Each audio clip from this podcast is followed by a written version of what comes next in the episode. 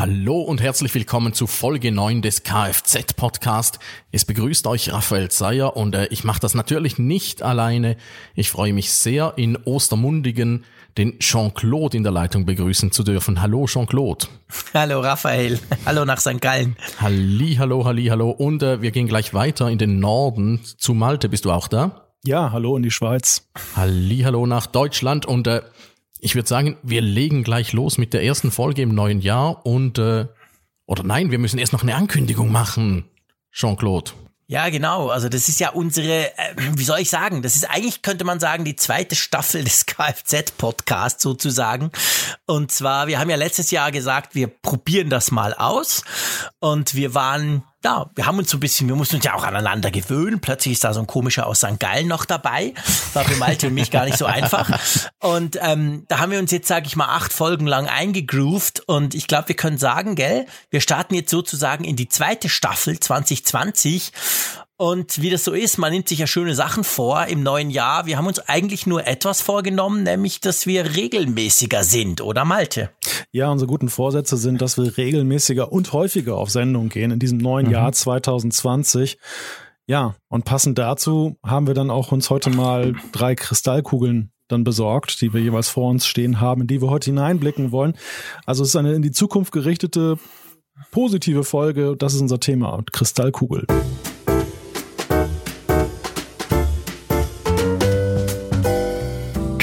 FZ, der Podcast mit Kirchner, Frick und Zeyer. Tech, Talk und Temperamente aus Deutschland und der Schweiz. Und hier sind sie, Raphael Zeyer, Jean-Claude Frick und Malte Kirchner. Das heißt, Kristallkugel heißt natürlich, wir schauen quasi voraus ins Jahr 2020. Wir überlegen uns, was dieses Jahr denn so gehen könnte, womit wir wohl rechnen müssen im Tech-Bereich. Da haben wir uns verschiedenste Dinge vorgenommen. Wir werden auch die Events und Messen angucken. Was kann man da so erwarten? In welchem Monat schlägt wohl welches Device oder welche Messe auf? Und dann ganz am Schluss schauen wir machen wir den Fokus noch ein bisschen auf und gucken mal noch so ein bisschen weiter, was uns vielleicht sogar dieses Jahrzehnt erwartet. Aber ich schlage vor, wir bleiben mal bei diesem Jahr. Das ist ja so das Hauptthema. Ähm, ich weiß nicht, wie ihr seht, wollen wir mit einem Thema anfangen, das uns zumindest in der Schweiz in der Diskussion ziemlich beschäftigt. Wir hatten ja sogar schon mal eine eigene Kfz-Folge dazu, nämlich mit 5G. Ja, unbedingt. Ich habe das Gefühl, dass äh, das müssen wir einfach nochmal nehmen, weil letztes Jahr irgendwie alle haben davon gesprochen, wir ja auch, und es wurde dann irgendwie gar nichts. Ich habe mir so viel mehr, letztes Jahr, ich, ich war immer sehr, sehr zurückhaltend, was das angeht. Aber letztes Jahr, als da im Frühling in der Schweiz alles so mit Turbo durchgestartet sind, dachte ich, ja, im Dezember habe ich das dann, aber äh, danach kam irgendwie gar nichts mehr. Darum, äh, ja, ich glaube, da geht dieses Jahr sicher noch einiges mehr. Ja, ich glaube auch. Also ich glaube, 5G wird dieses Jahr, ich sag mal, normaler. Wir sprechen jetzt mal aus der Schweizer Warte. Zwei große Netze sind schon dran, Sunrise und Swisscom. Da gibt's zum Teil, zum Beispiel bei uns in Bern, gibt's bei beiden schon relativ gute Abdeckung. Dazwischen ist natürlich noch viel, viel Leere, aber die sind fleißig dran und auf der anderen Seite natürlich bei, bei den Geräten, bisher war es ja so, einige wenige Premium-Geräte, vor allem von Samsung und anderen, die gab es mit 5G, hast immer einen ordentlichen Aufpreis zahlen müssen, wenn du das wolltest, hat natürlich kaum jemand gekauft, weil sich nicht lohnt.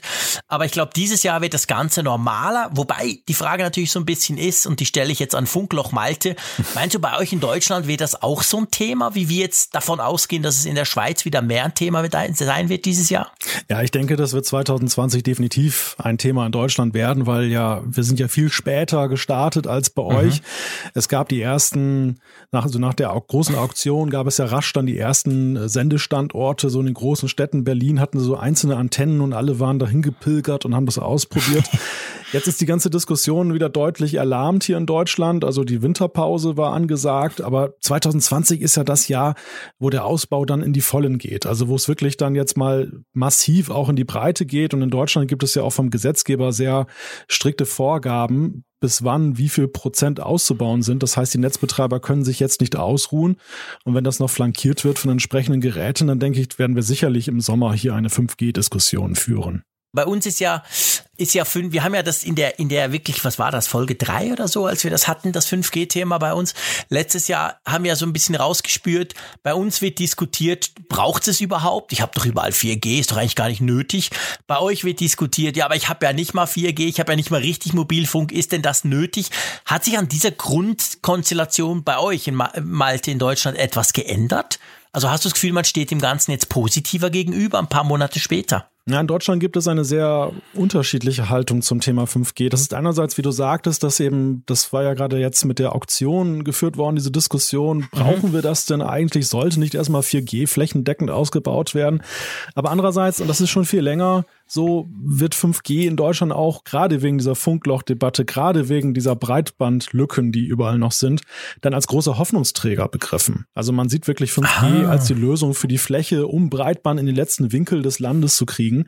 Und das geht sogar so weit, zum Beispiel hier in meinem Bundesland Niedersachsen hat man sogar vom Land gesagt, also wir glauben nicht mal mehr an den DAB-Rundfunk, also diesen digitalen Rundfunk als Nachfolger von UKW, sondern mhm. wir sehen hier die Zukunft darin, dass man eben künftig Radio über 5G empfängt. Ein sehr exotischer Weg, international sogar.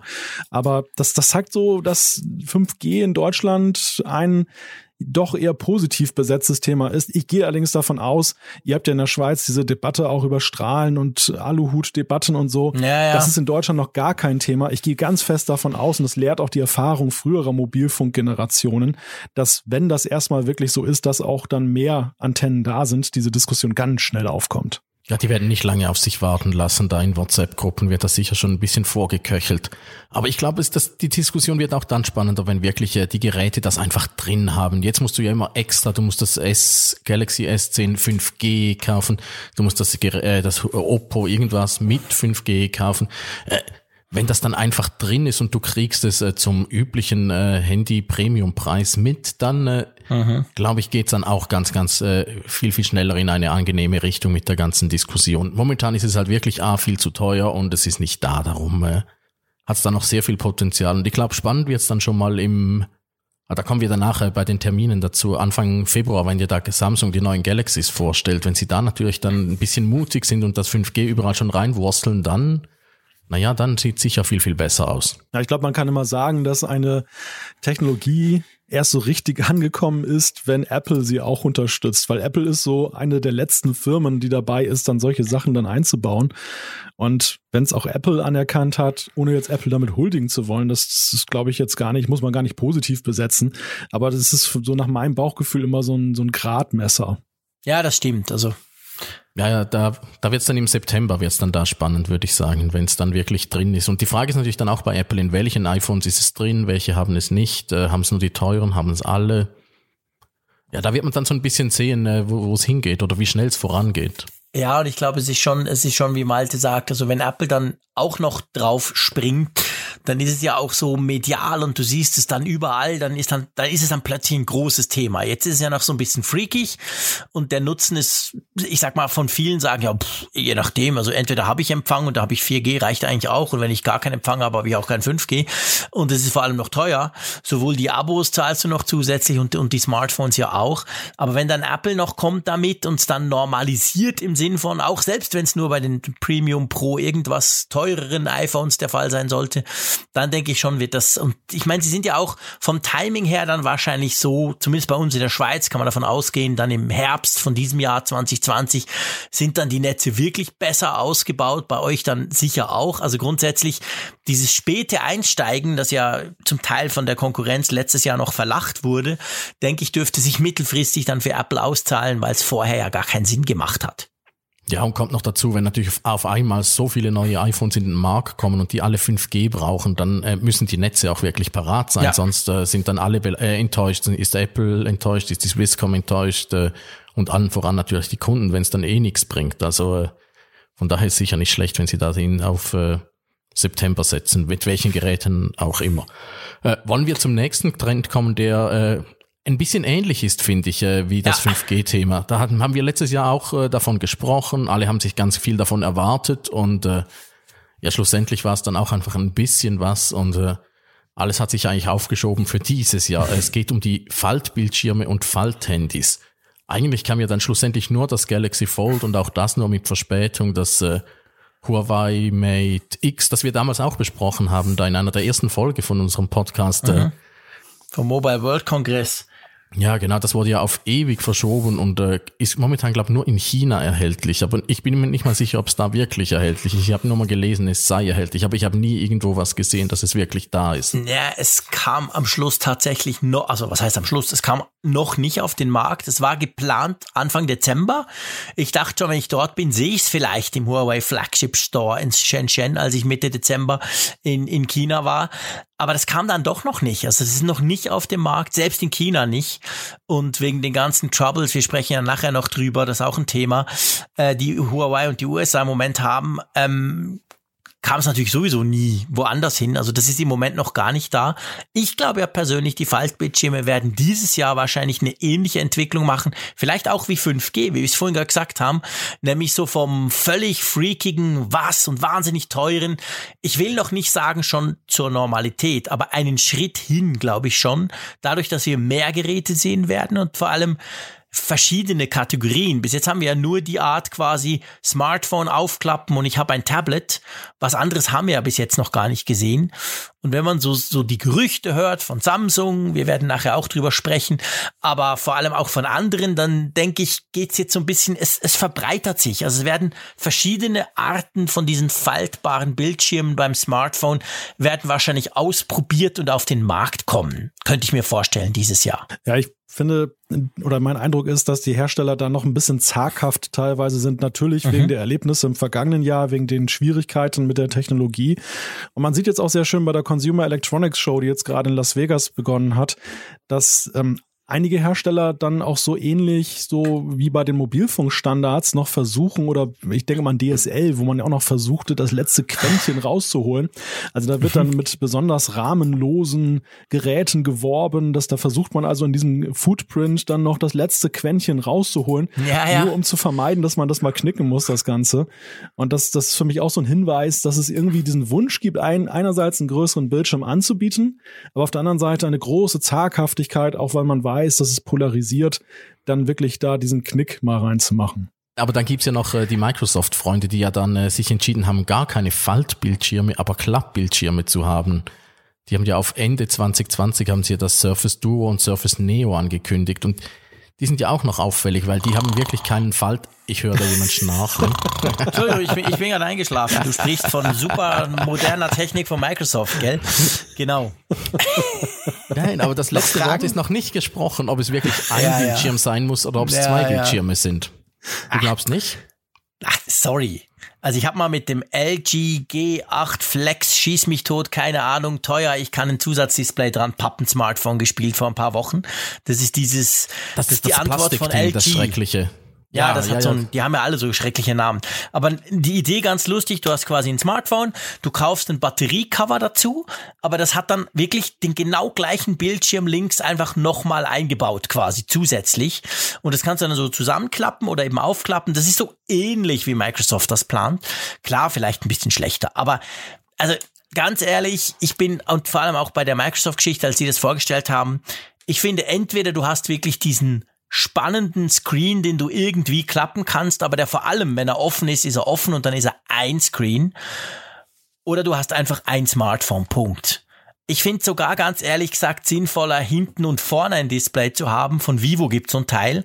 Das hat quasi hinten noch einen kleinen, also einen kleineren Bildschirm, aber, aber relativ groß für Selfies und anderes. Kannst du dann so wählen, wo willst du welche App haben. Das finde ich sogar sinnvoller als dieses Klappding, weil in der Mitte die, die, die, die, die Notch oder wie du dem dann sagen willst, also der Rand, das ist ja dann doch riesig. Also du hast nie das Gefühl, du hast einen Bildschirm. Du hast einfach so, ja, du hast halt zwei, also ich, da halte ich nichts davon. Also ich, ich kann mir vorstellen, dass vielleicht die Faltbaren dieses Jahr noch nicht so gut sind, dass man, dass man wirklich das perfekte Gefühl hat. Aber ich glaube nicht, dass es eine Alternative ist, ähm, dass, dass, dass man einfach zwei macht. Das, das erscheint mir, so kam es mir bei Microsoft vor, mehr so als, oh scheiße, wir haben das verpennt und wir haben eigentlich auch keine Ahnung und wir kriegen es gar nicht hin. Ja, komm, wir sagen, wir gehen doch hin und sagen, zwei sind viel besser. Das halte ich persönlich für Quatsch. Aber du, du, hattest du schon in der Hand, Raphael? Du warst doch in Berlin. Ja, ja, äh, ich hatte es in der Hand und es ist äh, sehr, sehr viel dünner. Also das, das kleine, das Handy, das, äh, ich weiß nie, welches das Duo und das, welches das Neo ist. Ich glaube, das Duo ist das Handy. Und das ist wirklich erstaunlich, wie unglaublich hauchdünn das Ding ist. Das Ding ist so dünn äh, wie ein normales äh, Handy, während das Galaxy Fold so dick ist wie zwei Handys. Ja, ist zusammengeklappt, so dick wie ein iPhone. Also es ist wirklich erstaunlich, wie dünn es ist. Aber ich glaube auch, dass der Zwischenschritt, natürlich das Endziel muss sein, äh, dass es ein großer Bildschirm ist. Aber wenn ein Konzern wie Microsoft äh, hingeht und sagt, äh, Ende 2020 machen wir dann erstmal nur zwei Bildschirme, dann ist, ist das schon auch ein Indikator dafür, dass es äh, nicht ganz einfach ist mit diesen Falt-OLEDs. Ja. Und, äh, Da bin ich bei dir. Ja, das stimmt. Also ich glaube, dass Käufer von faltbaren Bildschirmen sich noch längere Zeit wie Pioniere fühlen werden. Das, es gibt ja, Ja, einige Technologien, müssen. so ich denke so an die 90er Jahre, da gab es ja auch einige Innovationen beim Computer. Die konnte man schon kaufen, die waren auch durchaus bei mehreren Herstellern verbreitet, aber es hat dann sehr lange noch gedauert, bis man wirklich so das Gefühl hatte, okay, das ist jetzt Standard, so, so wie zum Beispiel das Smartphone selbst. Das, ich glaube nicht, dass das so schnell herbeigeführt wird, wie uns das die Hersteller, also die ersten beiden Hersteller glauben machen wollten letztes Jahr. Mhm. Ja, ja, das stimmt. Also ich meine, da- das ist definitiv so. Ich meine, Samsung der hat das ja bewiesen, so im Sinn von, hey, das kannst du haben im April, ups, wir haben noch ein Problem, wir warten mal noch ein halbes Jahr und das, was jetzt draußen ist, finde ich zwar nach wie vor super faszinierend, aber ist natürlich definitiv noch weder der letzte Schluss noch irgendwie wirklich brauchbar, noch, noch schon ganz toll. Also da fehlt noch unglaublich viel. Aber ich habe trotzdem Hoffnung. Also ich meine, die Gerüchte, dass gerade ja Samsung zum Beispiel beim nächsten vielleicht schon einen mit Glas bringt, also nicht dieses Plastikzeug, ich hauch's einmal an, ist gleich kaputt, sondern quasi eine Art biegbares Glas, das dann auch entsprechend widerstandsfähiger ist und so. Also ich denke schon, da geht viel, aber wahrscheinlich müssen wir vielleicht noch ein, zwei Jahre warten, bis es ähnlich perfekt wird, wie wir es heute eigentlich gewöhnt sind vom Screen, oder? Ja, ich glaube, es hat letztes Jahr ein bisschen äh, vielversprechend gestartet mit Huawei Ja. und Samsung, die da viel, viel weiter schi- schienen, als sie waren. Und äh, Mhm. ich glaube, jetzt muss man sich doch noch mal ein bisschen gedulden. Was ich auch noch spannend finde, ist, äh, im PC-Bereich kommen jetzt, von Asus gibt's immer wieder diese Laptops, die unten auch noch mal einen riesen Bildschirm haben. Also Ja. äh, da sind wirklich alle momentan am, jetzt, jetzt an der CS kam auch gerade wieder einer und äh, Dieses Pro Duo von Asus finde ich auch super interessant. Ja, das ist ja, genau, genau. so eins. Oben ein 4K-Screen, unten nochmal ein OLED quasi. Die Tastatur Genau. ist dann kleiner. Aber Eine das ist halt auch mehr zwei Screen und nicht Klapp. Jetzt kam Ja, doch gerade, genau. jetzt hat doch gerade Lenovo, ich glaube heute gerade hat das- irgendwie, ja, ist das hat Tablet, doch so ein äh, faltbares, X ja genau, also ein irgendwas. Laptop, den du wirklich falten kannst, der dann eigentlich einen Faltbildschirm hat, oder? Soweit ich das heute gesehen habe. Wurde an der Genau. CES vorgestellt. Da bin ich dann sehr gespannt, ob der die hohen Ansprüche an äh, ThinkPads erfüllt. Ich erinnere mich noch an eine ThinkPad-Präsentation, wo der Typ auf, dem, auf der Bühne äh, theatralisch das Laptop einfach auf den Boden knallen lassen hat und draufgestanden ist und es dann wieder aufgemacht hat und es hat noch funktioniert. Ich wage zu behaupten, mit dem Falt-Tablet machen sie das dann nicht. Dann läuft das so wie mit dem Cybertruck. Ja. Ja, genau, dann geht's kaputt. Die bruchsicheren Scheiben, die nicht bruchsicher waren. Scheiße. Ja, genau. Aber Malte, du warst ja vielleicht noch so zum, zum Abschluss oder du warst ja sehr skeptisch letztes Jahr Ja. gegenüber diesen Faltbildschirmen. Ähm, ich meine, muss man fairerweise sagen, jetzt ist ja eigentlich außer Gerüchten nichts passiert in der Zwischenzeit. Ich nehme an, du bist jetzt noch nicht unbedingt gleich zum Fan geworden dadurch, oder? Nein, also die Idee an sich finde ich schon faszinierend. Ich sehe halt eine große Polarisierung in der Nutzerschaft einerseits, wobei ich mich da noch gar nicht so endgültig positionieren würde oder gar nicht positionieren würde. Aber ich sehe halt die ersten Geräte, so wie sie sich dann präsentierten, das sah für mich schon sehr noch nach Prototypen-Technologie aus. Es war klobig, es war nicht sehr ästhetisch. Also man muss, man muss schon sehr verliebt sein in das Prinzip der, der faltbaren Bildschirme, um das gut zu finden. Aber klar, das ist der Anfang und da wird noch viel mehr kommen. Und deshalb glaube ich auch, ähm, dass man, wenn das dann funktioniert, sich dann auch sehr gut dafür begeistern kann wahrscheinlich.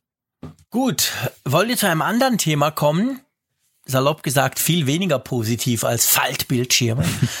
Nämlich zum Komplex, ich sag mal zum Themenkomplex Datenschutz, Privatsphäre, Bildschirmzeit, Handysucht, all die Dinge, die ja, ich sag mal, eigentlich erst in den letzten ein, zwei Jahren so ein richtiges Thema wurden. Klar, Datenschutz, Privatsphäre war schon immer, aber man hat erst letztes oder vorletztes Jahr herausgefunden, okay, damit ist es nicht weit her. Handysucht ist ein Thema, das immer mehr zumindest in den Medien kommt es mir so vor, verbreitet ist. Klar, ich selber habe zwei Kids, zehn und acht, da ist das, wird das dann ein Thema werden. Und wie seht ihr das so? Denkt ihr, da wird dieses Jahr ich meine, lass uns mal beim Datenschutz und so generell anfangen. Habt ihr das Gefühl, da passiert was? Facebook stellt hin und sagt, wir sind jetzt lieb? Haben Sie letztes Jahr ja schon gesagt. Sie Sagen seien jetzt immer, die ja, genau. Datenschutz-Company. Oder anders gesagt, Facebook macht das, wo sie immer tun, sie machen, oder? Also glaubt ihr, da, da, da, da wird dieses Jahr, oder, oder vielleicht anders gefragt, glaubt ihr, dass dieses Jahr die Politik quasi irgendwas wirklich macht, statt immer nur zuzugucken und im Nachgang dann quasi ganz empört zu sein? Meint ihr, es gibt mehr Regulierung? In dem Bereich, gerade für die großen Social-Media-Firmen? Oh je, noch mehr Regulierung in Europa, das ist ja kaum vorstellbar in der Europäischen Union jetzt mit der DSGVO. Aber es ist sicherlich die Frage, inwieweit diese Regeln, die eingeführt wurden, halt mehr durchgesetzt werden. Wir sehen ja aktuell so Beispiele, wo zum Beispiel dem Internetanbieter eins und eins dann zu Leibe gerückt wurde, weil er eben verstoßen hat und dann wurden drakonische Millionenstrafen verhängt. Das ist ja so, dadurch wird ja der Tiger erst dann wirklich zum Tiger mit Zähnen. Momentan ist er eher zahnlos, diese Angst halt, es könnte was passieren. Die Frage ist, wie man der großen Konzerne habhaft werden will, die ihren Sitz gar nicht in Europa haben die dann auch diesen Regeln unterliegen, aber wo es dann schon deutlich schwieriger wird, dann eben das dann auch zu regulieren. Und ich meine, wenn Facebook verspricht, ja, wir gehen euren Daten dann sensitiv um, aber auf der anderen Seite, das ist so, als wenn der Vampir gelobt, kein Blut mehr zu trinken. Also das, ich weiß nicht noch nicht so richtig, wie das funktionieren soll. Ich, ich glaube einfach, es ist ein bisschen wie mit dem Umweltschutz. Da hat es auch ganz, ganz lange gedauert, bis es auf, äh, bis es bei, bei allen Leuten angekommen ist, dass es mindestens ein Thema ist. Und jetzt nach all den Jahren mit all den Skandalen, inzwischen, äh, ah, ich teste es immer in unserer Verwandtschaft, äh, inzwischen machen alle Datenschutzwitze. Also das, das, das, die, die, das Grundverständnis dafür, dass es alles nicht nur äh, Eitelfreude, Sonnenschein ist, ist, ist in, in der Gesellschaft angekommen, glaube ich. Und äh, wie sich das jetzt manifestiert, das wird unglaublich spannend. Das ist die Frage. Also sensibilisiert ist, dass man das dann auch für sich dann mit mehr Schutz umsetzt oder stumpft es eher ab, dass man halt Witze drüber macht und sagt, naja, wir können es ja eh nicht ändern. Ich glaube beiderlei, aber die Tatsache, dass man das weiß, ist, ist schon, ist, also ist, ich glaube, das ist schon mal ein ganz, ganz großer Schritt, weil vorher war ja einfach immer Technologie hui und äh, oh, dieses WhatsApp ist unglaublich toll, da erreichen wir alle Leute damit und äh, mit Facebook, da sehe ich, wo meine Klassenkameraden waren. Und inzwischen hat der Diskurs schon ein bisschen gedreht, nicht nur bei Technologiejournalisten und äh, Datenschützern, sondern ich glaube, das ist wirklich in der Gesellschaft angekommen und die Frage ist jetzt halt, wie sich das äh, auswirkt, ob äh, ob da noch mehr Reglemente erlassen werden oder ob die Leute einfach äh, geschickter damit anfangen umzugehen. Ich, ich mhm. rechne nicht damit, dass die Leute jetzt in Scharen von Facebook davonlaufen Nein. oder irgendwie Delete Facebook. Da die Tatsache, dass es ein Hashtag ist, sagt ja schon, dass es überhaupt nicht Mainstream ist. Aber äh, dass, dass sowas kommt, glaube ich nicht. Aber so im Großen und Ganzen einfach so, wenn sich die ganze Wahrnehmung der Gesellschaft derart verschiebt, kann sich da sehr, sehr schnell sehr, sehr viel ändern. Aber solange keine wirklichen Alternativen da sind, ist es natürlich auch nicht äh, gemacht. Und die großen Konzerne legen ja auch alles daran, dass sie äh, in der Pole Position bleiben. Also das, aber ich glaube, das wird sehr, sehr spannend. Also ich glaube, ich, ich, also ich habe am Anfang natürlich mit meiner Frage eigentlich vor allem auf die großen amerikanischen Konzerne gezielt, weil, seien wir ehrlich, die, die DV, DSGVO ist ja schön und gut, aber letztendlich äh, eigentlich den Effekt bringt sie nur, dass ich jetzt überall 3000 Cookie-Warnungen wegklicke bei jeder Webseite. Aber die, die es wirklich eigentlich in Schach halten müsste, die sind eben quasi außerhalb dieser ganzen Geschichte. Nämlich zum Beispiel in Amerika oder ja immer mehr auch in China, denken wir an TikTok. Und da ist natürlich schon die Frage, also in den USA sieht man ja auch, dass, dass ich meine, der Zuckerberg ist ja nicht für nix immer wieder vor dem Kongress und wird vorgeladen. Also man merkt schon auch, dass dort natürlich gewisse Kreise äh, dran denken, da vielleicht auch was zu machen auf, auf regulatorischer Ebene. Also who knows? Und Kalifornien hat ja jetzt auch gerade ein Gesetz verabschiedet, das quasi so, so quasi die europäische Datenschutzgrundverordnung übernimmt und das zumindest mal für Kalifornien erlässt.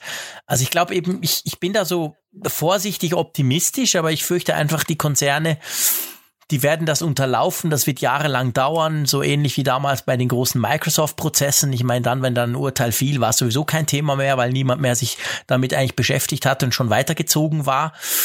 Aber ich glaube, wir werden, wir werden auch dieses Jahr wieder den ein oder anderen Datenschutzskandal sehen, gerade von den Großen, oder? Oder wette ich drauf? Ich bin, ich bin da ein wenig bei, bei Raphael. Ich glaube, die Nutzer haben es ja auch ein Stück weit selbst in der Hand, wie viel sie von sich preisgeben. Natürlich kann man jetzt nicht jegliches Tracking unterbinden und wenn ich abgehört werde, ja, dann habe ich per se ein Problem. Aber ich glaube, dass auch diese Naivität, mit der eben die Menschen in diese Zehnerjahre gestartet sind, was sie alles in soziale Netzwerke reinschreiben, dass sie vorbei ist, dass die Leute schon irgendwie mit Avataren arbeiten, nicht mit vollen Namen, dass sie viele Sachen rauslassen und gar nicht erst reinstellen. Und das bewegt ja auch schon im Kleinen ein wenig. Und das Zweite ist, ich glaube, auf der einen Seite wird es die Konzerne geben, ja, wie Facebook, die weiterhin unsere Daten haben wollen, denn es, denn es ist ihr Geschäftsmodell. Auf der anderen Seite wird es aber auch ja, da gibt es jetzt schon Konzerne, aber es wird, glaube ich, noch mehr geben, die eben auch eine Chance darin sehen, gerade mit dem Datenschutz zu profitieren. Und Apple hat ja so ein wenig vorgemacht, wie sie sich das vorstellen, dass sie sagen, okay, unser Unique Selling Point ist eben, wir stehen für mehr Datenschutz. Dass sie das selber mit Siri nicht so ganz hingekriegt haben, okay, das hat dann auch für sie, glaube ich, ein bisschen Kredit verspielt. Aber das Prinzip, glaube ich, ist nicht verkehrt. Also es wird so eine Art, wie bei den Adblockern. So ein, es gibt so eine Gegenindustrie dann auch, die dann davon profitiert. Ja, das stimmt. Klar, es gibt, es gibt, es wird natürlich dort auch Alternativen geben. Ich, ich, weißt du, ich bin, ich sag's mal so, ich bin grundsätzlich positiv, dass ich auch denke, dass die Leute wahrscheinlich oder die Mehrheit oder mehr als früher sich bewusst werden, was, wie viele Daten man gibt, wie viele von diesen Daten zum Teil auch missbräuchlich verwendet werden und da vielleicht vorsichtiger sind. Ich sehe das zum Beispiel bei meinen Kids, ich meine, die lernen das jetzt schon in der Schule, schon, schon mit zehn Jahren ist das ein Thema. Und wenn man da ein bisschen dran bleibt, werden die unter Umständen, werden die das ganz anders verinnerlichen als vielleicht ein bisschen die Älteren, die einfach finden, ist ja noch ganz cool, dieses Facebook. Da bin ich schon auch, sagen wir mal, vorsichtig optimistisch. Aber ich glaube jetzt nicht unbedingt, dass dieses Jahr da schon die Trendwende kommt. Aber vielleicht in den 2020ern wird man dann irgendwann sagen können, da haben die Leute angefangen, ein bisschen mehr hinzugucken, was mit ihren Daten passiert. Ja, ich glaube, so stelle ich mir auch, auch, ungefähr vor. Ich glaube einfach, das Klima hat so ein bisschen, wie es Malte gesagt hat, von den äh, euphorischen Zehnerjahren äh, ist, ist nicht mehr so viel übrig. Man, äh, man hinterfragt jetzt eher und äh, stellt nicht mehr äh, blind Kinderfotos ins Netz und äh, solche Sachen. Also das äh, mhm. hat schon gekehrt. Äh, apropos gekehrt, ich würde sagen, wir müssen zum nächsten übergehen. Das war für mich eigentlich äh, ja die größte Kehrtwende letztes Jahr. Ich habe es äh, heute Morgen, habe ich mir nochmal äh, durch den Kopf gehen lassen vor, äh, wann nehmen wir diese Folge auf? Heute ist der 6. Januar.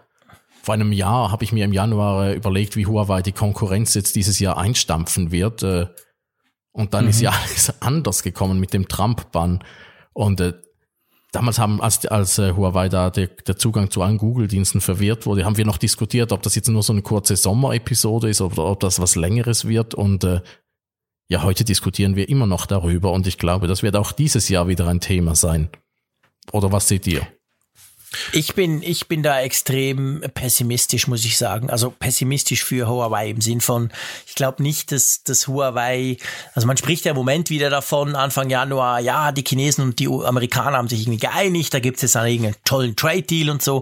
Aber ich glaube, Huawei, unabhängig wie die sich näher kommen, ob sie sich überhaupt näher kommen, die zwei, ich glaube, Huawei wird da immer ausgenommen sein. Also Huawei, Huawei wird davon nicht profitieren. Ich, ich bin wirklich, was, muss ich sagen, was Huawei spezifisch anbelangt, extrem pessimistisch. Ich denke nicht, die so schnell wieder auf die Google-Dienste werden zurückgreifen können. Klar, dann fahren sie ihre im Moment mit dem Mate 30 Pro ja Schiene, so im Sinn von wir machen das selber und es gibt die, die Huawei-Services und so. Seien wir ehrlich, das, das dauert ewig, falls überhaupt, bis das wirklich eine konkurrenzfähige Lösung wird, bis da überhaupt einige Apps drauf sind. Viele werden ja gar nicht dürfen.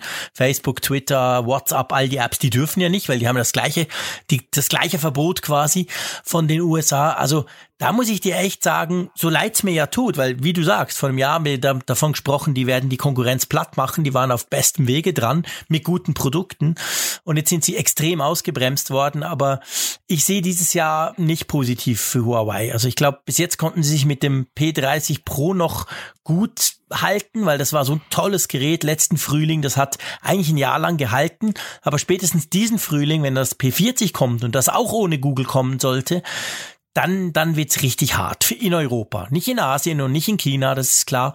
Aber für uns hier, muss ich dir ganz ehrlich gesagt sagen, sehe ich Huawei eigentlich auf dem absteigenden Ast, um es mal so ganz drastisch auszudrücken. Wie ja. siehst du das, Malte? Ja, das ist schon eine sehr bemerkenswerte Entwicklung gewesen. Ich hielt das ganze ja vor einem Jahr eher so für das klassische Säbelrasseln, was wir immer wieder mal erlebt haben, dass dann mhm. eben sich auch die amerikanische Politik dann vor ihre Unternehmen stellt und dann wild droht und am Ende kommt dabei doch nichts heraus.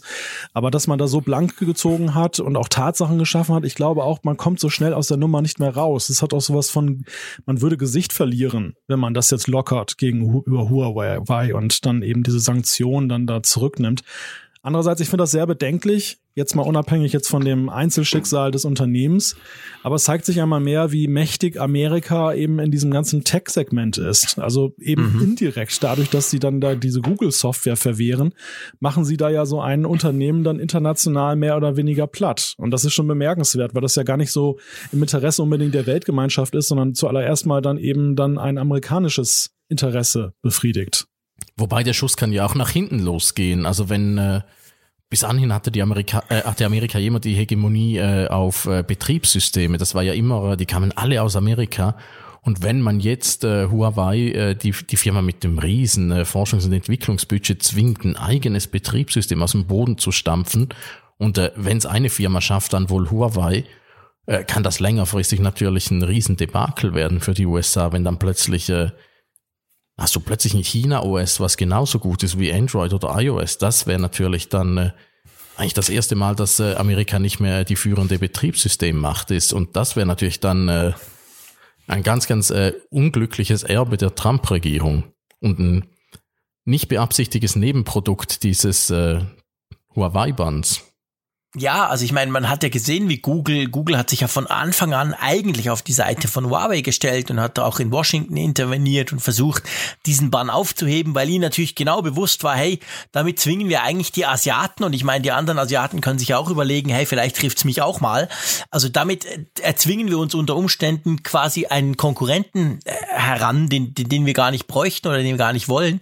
Andererseits muss ich dir ehrlicherweise auch sagen, ich meine, ich habe es in China gesehen. Klar, in China ist Huawei riesig und die haben sowieso kein Google. Das läuft alles perfekt, wunderbar. Da ist das auch in Asien zum Teil ist das eigentlich kein Problem. Aber bei uns in Europa und in den USA selber natürlich auch, seien wir ehrlich, guck dir mal die Apps an auf deinem Smartphone und die Apps müssen ja dann auch zuerst mal drauf. Also das Betriebssystem kann ja super toll sein, das glaube ich gerne noch, aber das ist ja nur der eine Teil und das ist ja der Teil, den hat ja Microsoft auch schon mal geschafft vor vielen Jahren und da hatten wir noch viel weniger Apps und waren behaupte ich mal noch weniger appzentrisch als heute und dann sind sie eigentlich letztendlich an den fehlenden Apps gescheitert und sowas könnte Huawei eben dann auch passieren, weil wenn halt niemand WhatsApp schreibt für Huawei, dann nützt dir nichts. Und wenn du ein Smartphone hast, wo WhatsApp nicht drauf läuft, dann nimmt's der Malte zum Beispiel nicht. Ja, ich glaube, diese, dieser Reiz, auf ein anderes Betriebssystem aus Fernost zu gehen, das ist wirklich eine Sache, die nicht binnen eines Jahres passiert, sondern eher perspektivisch auf zehn Jahre mhm. passieren kann. Nämlich, wenn die restliche Welt es hinkriegt, aus dieser Fragmentierung, die wir momentan haben, herauszukommen. Amerika profitiert ja sehr davon, dass der Rest der Welt sehr desorganisiert ist. Es gibt vielleicht hier und da gute Ideen für Software, aber das Schlüssige, wie Jean-Claude sagt, das, das App-Ökosystem dazu, alles, das aus einem Guss kommt eben aus Amerika. Und mhm. wenn das irgendwann durchbrochen wird, dass wir wirklich ein Betriebssystem haben, Software haben, die eben auch uns Westeuropa, also ja im Westen, also Europäer und, und überhaupt auch vielleicht, na, auch indirekt auch die Amerikaner, die restlichen Staaten dort, dann fasziniert und die vielleicht die besseren Apps teilweise auch dort dann eben für diesen Massenmarkt. Man muss ja auch sehen, es sind ja Milliarden Menschen. Die, diese, wenn man mhm. diesen Markt eben dann zusammenführen würde, die ganzen BRIC-Staaten, das, das wäre ja auch relevant wirtschaftlich dort was zu tun. Und wenn da eine Faszination von ausgeht, dann hätte Amerika ein riesiges Problem, wenn dann plötzlich dieses, ja, diese, diese befürchtete, dieses, aber auch international irrelevant werden, plötzlich einen sich einstellt. Mhm. Ja, ich nenne es jeweils den TikTok-Effekt, weil äh, da sieht man jetzt so ein bisschen, äh, bei Apps war es ja eigentlich auch immer so, die kamen ja, alle großen Apps kamen eigentlich aus Amerika, plus ein paar kleine aus Europa noch und äh, in Asien sind es einfach die Asien-Apps, aber dass jetzt eine asiatische App äh, in Amerika und in Europa dermaßen durchstartet, das macht, äh, ich glaube, das macht ein paar Leuten nicht nur Freude. Ja, ja, das stimmt. Mhm. Ja, klar. Aber es ist eine, ist eine Herkulesaufgabe für Huawei.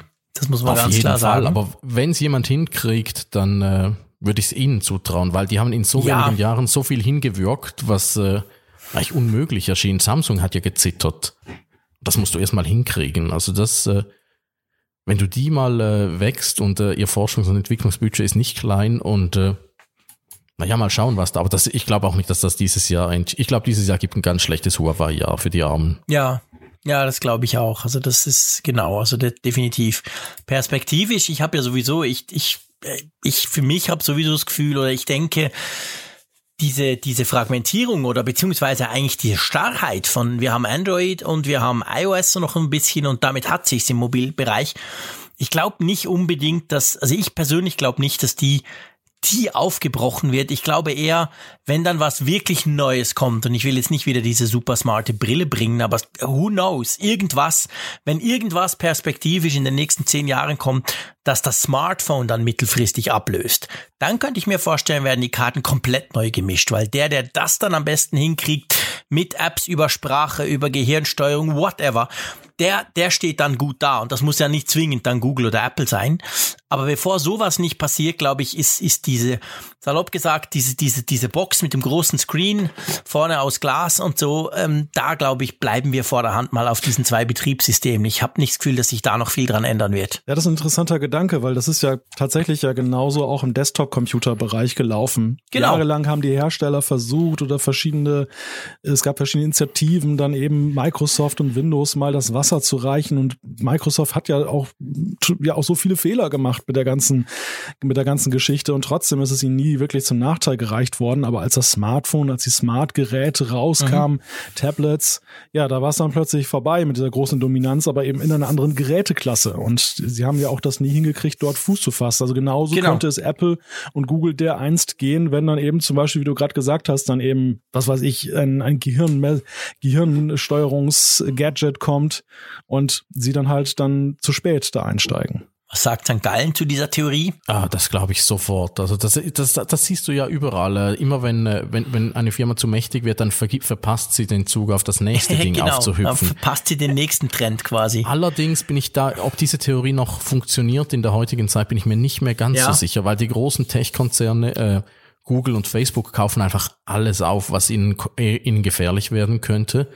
Und äh, mhm. Apple macht einfach alles, was ihnen gefährlich werden könnte. Selbst äh, siehe Kopfhörer äh, Uhren, äh, Brillen mhm. vermutlich. Jetzt sind wir wieder bei der Brille und äh, ja und Autos. Also alles, was irgendwie äh, das Smartphone der eins beerben könnte, ist bei Apple, so wie, so, so wie, soweit wir das einschätzen können, in der Pipeline drin. Also und ob sich die Firmen nochmal so übertölpen lassen wie äh, Microsoft mhm. damals mit dem Smartphone, ich weiß es nicht.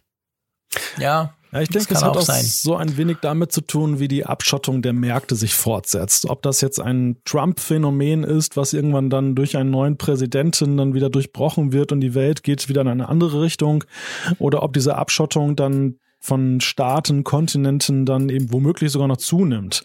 Und du hast ja gerade TikTok angesprochen, Raphael. Ich könnte mir sehr gut vorstellen, genauso wie im Jahr die Chinesen längst nicht alles, was aus Amerika kommt, in ihrem Land zulassen und andere Staaten auch nicht, frage ich mich manchmal, wie lange, und das zeigt sich ja mit Huawei ja schon eben mit dieser Frage des Netzausbaus, dass man da ja auch Huawei stoppen wollte das, das sind ja so auch so Grundzüge, dass man auch eben in den westlichen Staaten sagt, man will längst nicht jede Innovation und vielleicht auch gute Technologie haben, weil man eben dann da Bedenken hat, aus welchen Gründen auch immer. Das sind halt diese Überlegungen auch zum Abschotten des Internets, dass halt dann nicht mehr ein äh, internationales Internet ist, sondern dass du nationale Intranette hast, wo halt einfach jedes Land so wieder so ein bisschen seine eigenen, oder in der Schweiz haben wir die Diskussion ja gehabt mit den äh, Online-Casinos, wo ja die ausländischen Casinos geblockt werden, theoretisch, und äh, nur noch die inländischen Casinos genutzt werden sollen. Äh, solche Sachen kann ich mir dann sehr, sehr gut vorstellen, dass das äh, sehr, sehr viele Leute wieder äh, sehr, sehr attraktiv finden werden. Wollen wir mal zu einem etwas anderen Bereich kommen? Ja, ja, eigentlich schon, genau. Vermutlich. zu, zu, zum Thema Smart Home, aber nicht spezifisch Smart Home, da haben wir auch schon drüber gesprochen, sondern es gab ja kurz vor Weihnachten diese Smart Home Allianz, wo eigentlich ich sag mal salopp, fast alle großen Player gesagt haben, hey, wir setzen uns zusammen, wir basteln an einem gemeinsamen Smart Home Standard, weil ich glaube, jeder, der schon mal irgendwas Smart Home ausprobiert hat und sei es nur eine Glühbirne, der hat relativ spätestens bei der zweiten Glühbirne unter Umständen festgestellt, hey, das ist ja recht komplex, die sind alle inkompatibel miteinander. Da gibt's tausend Systeme, 2000 Kästchen und 3000 Apps, die du brauchst zum Steuern dazu. Die einzigen, die es so ein bisschen einigermaßen vielleicht hingekriegt haben, ist Apple mit ihrem HomeKit-Zeug. Aber das ist eigentlich eine riesige, jeder macht ein bisschen und es gibt so ein bisschen Standards, aber eigentlich auch nicht. Und für den Endkonsumenten wird's dadurch schrecklich kompliziert. Äh, meint ihr, diese Smart Home Allianz ist quasi genau die Lösung von diesem Problem? Können wir uns da dieses Jahr schon auf irgendwel irgendwelche Geräte freuen? Also ich finde es auf jeden Fall schon mal vielversprechend, wenn man die Namen liest. Also Amazon, Apple, Google, Ikea, da die Philips-Lampen sind da, dabei, viele kleine. Mhm. Der einzige große Name, der fällt, ist übrigens Microsoft. Ich weiß nicht, ob euch das aufgefallen ist. Ja. Die sind nicht Ist mir dabei. aufgefallen, aber ich habe mich dann gefragt, gut, ich muss sagen, ich bin im, bei, bei Microsoft bin ich im Thema weniger stark drin als bei anderen Firmen, aber machen die überhaupt Smart Home Sachen? Ja, sie haben ja dieses Windows für IoT-Devices, äh, irgendeine Win äh, die haben ja Windows für alle möglichen Geräte. Oder also mit Embedded Windows haben sie ja, ja haben ja, sie ja, ja, ja. sind die gut gefahren in den letzten Jahren, genau. Das hat ja wunderbar funktioniert. Ja, nein, Auto das ist, das ist so eine Verlängerung.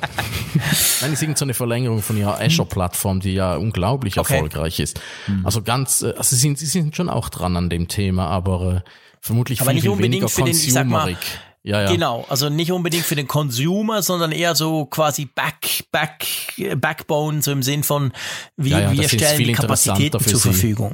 Genau. Ja, sie wollen, sie wollen ja nicht äh, den mühsamen Teil machen. Das hat, das hat Mike, das ist ja die groß. Wir hatten es ja gerade vorhin, dass Microsoft das Smartphone verschlafen hat. Seither sind sie eine viel, viel schlauere Firma geworden. Und ja wieder unglaublich viel mehr Geld wert. Ja, denkst du denn, Raphael, dass sie das Thema ablehnen, also dass sie die, diese Allianz ablehnen, weil sie nicht dabei sind, oder dass sie vielleicht einfach nur sagen, naja, wir sind jetzt vielleicht nicht so eine Größe wie Philips oder Apple in dem Metier und wir gucken uns die Entwicklung an und springen auf diesen Zug dann drauf? Ich glaube, so machen sie Sie sagen einfach, wir schauen mal. Wir ja. müssen ja jetzt nicht unbedingt da am Tisch sitzen, wir können sie ja dann einfach übernehmen. Die werden das schon, also so würde ich es auch machen, wenn ich jetzt äh, nicht unglaublich interessiert an dem Thema wäre, das nur so peripher bei mir ist. Hingegen die anderen, die sind ja wirklich äh, dicke drin. Also Google, Apple, Amazon, die haben ja unglaublich, wetten ja unglaublich viel Geld darauf. Also die sind natürlich, die haben jedes Interesse da dabei zu sein. Ja, und die haben natürlich, solange ja Smart Home, seien wir ehrlich, wir sind alles Geeks, aber solange ja Smart Home ist ja noch längst nicht, ich sag mal ganz salopp, in der Mitte der Gesellschaft angekommen. Das ist ja immer noch was recht Freakiges. Ja. Und wenn du natürlich dir überlegst, wie viel Geräte, Software, Apps du verkaufen könntest, wenn salopp gesagt jeder Haushalt das hat, dann ist es ja eigentlich, wenn du guckst, wer da dabei ist, nur logisch, dass genau die, die jetzt schon an vorderster Front für den Endkonsumenten Lösungen entwickeln, dass die sich zusammentun, weil sie, weil sie sich sagen, dadurch versprechen sich, dass Smart Home generell, der ganze Markt überhaupt erst größer werden könnte, oder? Ja, das ist verblüffend und verstörend zugleich, dass äh, so ein naheliegender Schritt jetzt ergriffen wird und man, man mag dem gar nicht so recht dann trauen, ob das wirklich so schön ist, wie es wirkt.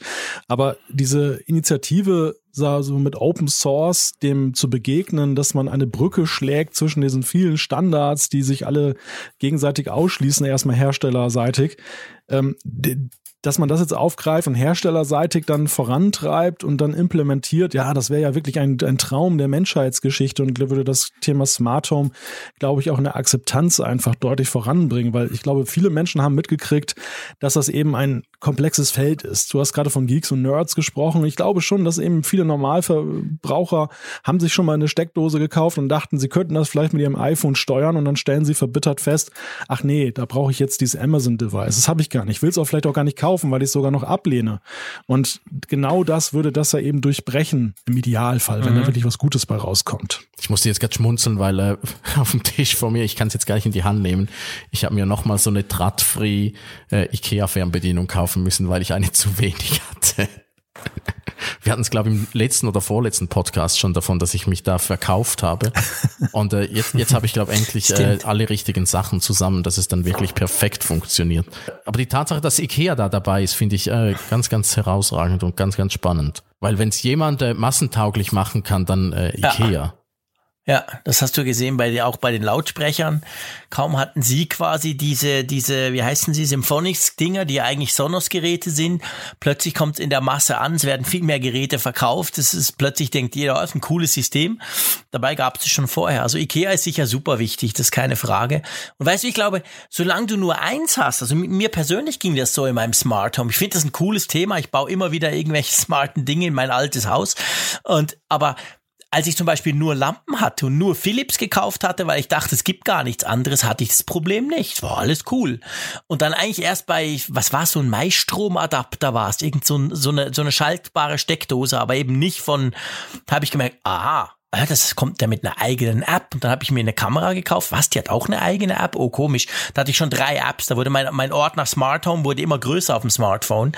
Und das ist schon, wenn du da quasi was Übergreifendes hättest, ich habe in einem Podcast vom Apfelfunk, als wir darüber gesprochen haben, der Malte und ich, und ich will das jetzt den Raphael fragen, ich bin so frei bei dem Thema.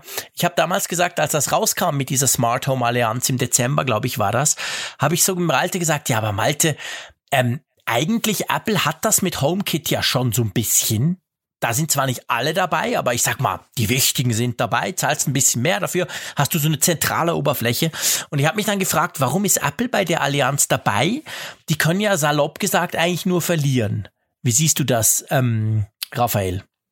Ich glaube, sie können eben auch gewinnen. Home, ich weiß noch, als HomeKit vorgestellt wurde, ich glaube, das war zusammen mit dem iPhone 5 S, wenn ich es richtig, das muss irgendwie 2015 Schon lange her, oder ja. So. ja. Äh, wir saßen da im Publikum und haben gesagt, ah, endlich.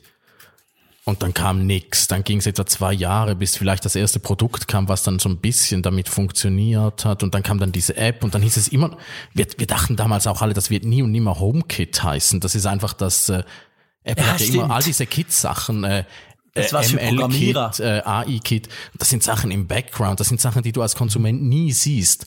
Aber HomeKit Mhm. hieß dann plötzlich HomeKit, stand auch auf allen Schachteln steht Auf jetzt äh, works, drauf, with, genau. works with HomeKit. Eigentlich müsste es ja heißen Works with Siri oder with Apple Home oder irgend so etwas müsste es ja heißen und äh, ah, das, da- und das und am Anfang waren sie auch sehr sehr strikt, also sie haben da ganz ganz strikte Sicherheitsanforderungen gehabt. Die haben sie dann im Verlauf der Zeit ein bisschen gelockert. Dann kamen ein bisschen mehr Produkte dazu. Aber es ist halt immer noch ganz, ganz wenig, was mit HomeKit funktioniert. Mit dem Google Assistant funktioniert praktisch alles, äh, mit allen Vor- und Nachteilen. Und äh, es gibt jetzt immer wieder auch Gerüchte, dass Apple eigene solche Geräte herstellen will. Und äh, ich glaube, sie haben einfach gesehen, dass sie es alleine nicht hinkriegen. Ja. Und äh, Alle lieber ein bisschen mit den anderen an Bord sitzt. Und, äh, und wenn du da drin sitzt in diesem Standard, ja, das kostet dich vermutlich äh, ein müdes Lächeln. Irgendein Executive, der einmal im Jahr eine blöde Sitzung chattet und sonst ein bisschen äh, Slack macht mit den Leuten. Ja, und, du Und, äh, kannst halt mitreden. Du kannst natürlich mitbestimmen, Ja. sagen, das ist uns wichtig, das müssen wir unbedingt drin haben. Wurde 2014 übrigens vorgestellt. Was, vier, stimmt, 14 Ja, war schon. September 2014 habe ich jetzt ganz schnell nachgegoogelt. Stimmt, da war ähm, das 5S. Ja. Oder nein, war das 5? Nein. Das habe ich jetzt keine Ahnung. Ja, aber das finden wir auch noch Schnurzpieps, raus. egal. Aber ist ja ja, ist schon eine Weile dabei. Also jetzt ist jetzt fünf Jahre alt das Teil.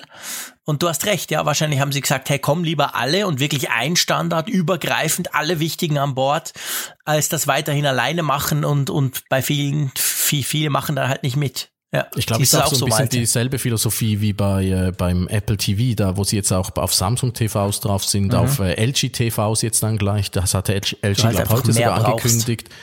Äh, sie sind einfach pragmatischer geworden. Äh, Ja. Natürlich kannst du alles alleine. Äh, das Routergeschäft ja auch, das haben sie ja auch aufgegeben. Äh, Natürlich kannst du selber Router machen und äh, wir fänden das alle unglaublich toll, wenn es die weiterhin gäbe, aber am Schluss musst du einfach sagen, äh, du musst dich auch ein bisschen konzentrieren und dir da Hilfe holen, wo es was bringt und äh, ich, ich sehe nicht die Zukunft von Apple darin, Glühbirnen oder Nein. Leuchtmittel, Entschuldigung, oder Rollos und äh, Staubsaugroboter und smarte Wasserhähne zu machen. Also ich glaube, das überlassen Ja. sie lieber anderen. Und äh, wenn sie da ein bisschen mitreden können, sind sie nicht unglücklich, weil sonst werden sie von Google und Amazon überfahren. Ich finde, das schadet Apple überhaupt nicht, weil es ihnen ja mhm. vor allem um das Erlebnis und die Software geht und nicht um die Hardware. Aber bei der Hardware haben sie eben den Anspruch, dass es einem gewissen Mindeststandard unterliegt. Und diesen Mindeststandard wollten sich ja zwar einige namhafte Hersteller unterwerfen, haben sie auch getan, aber in der Masse sind es immer noch viel zu wenige. Und das ist genau der Punkt. Also, dass die Leute eben dann rangehen und geben Amazon ein und dann gucken sie dort nach Steckdosen und dann schauen sie eben nicht, ob das jetzt HomeKit ist. Und das schadet Apple eher, weil Apple ja eigentlich ein Interesse hat, dass eigentlich jede Steckdose möglichst mit ihrem System zertifiziert und kompatibel ist. Und vielleicht ist das für sie so eine mhm. Art ja, Einfallstor, eben auch mit solchen Reichweitenbringern wie IKEA dann ins Gespräch zu kommen, ohne dass IKEA sich jetzt dem strikten HomeKit-Standard vollumfänglich unterwerfen muss.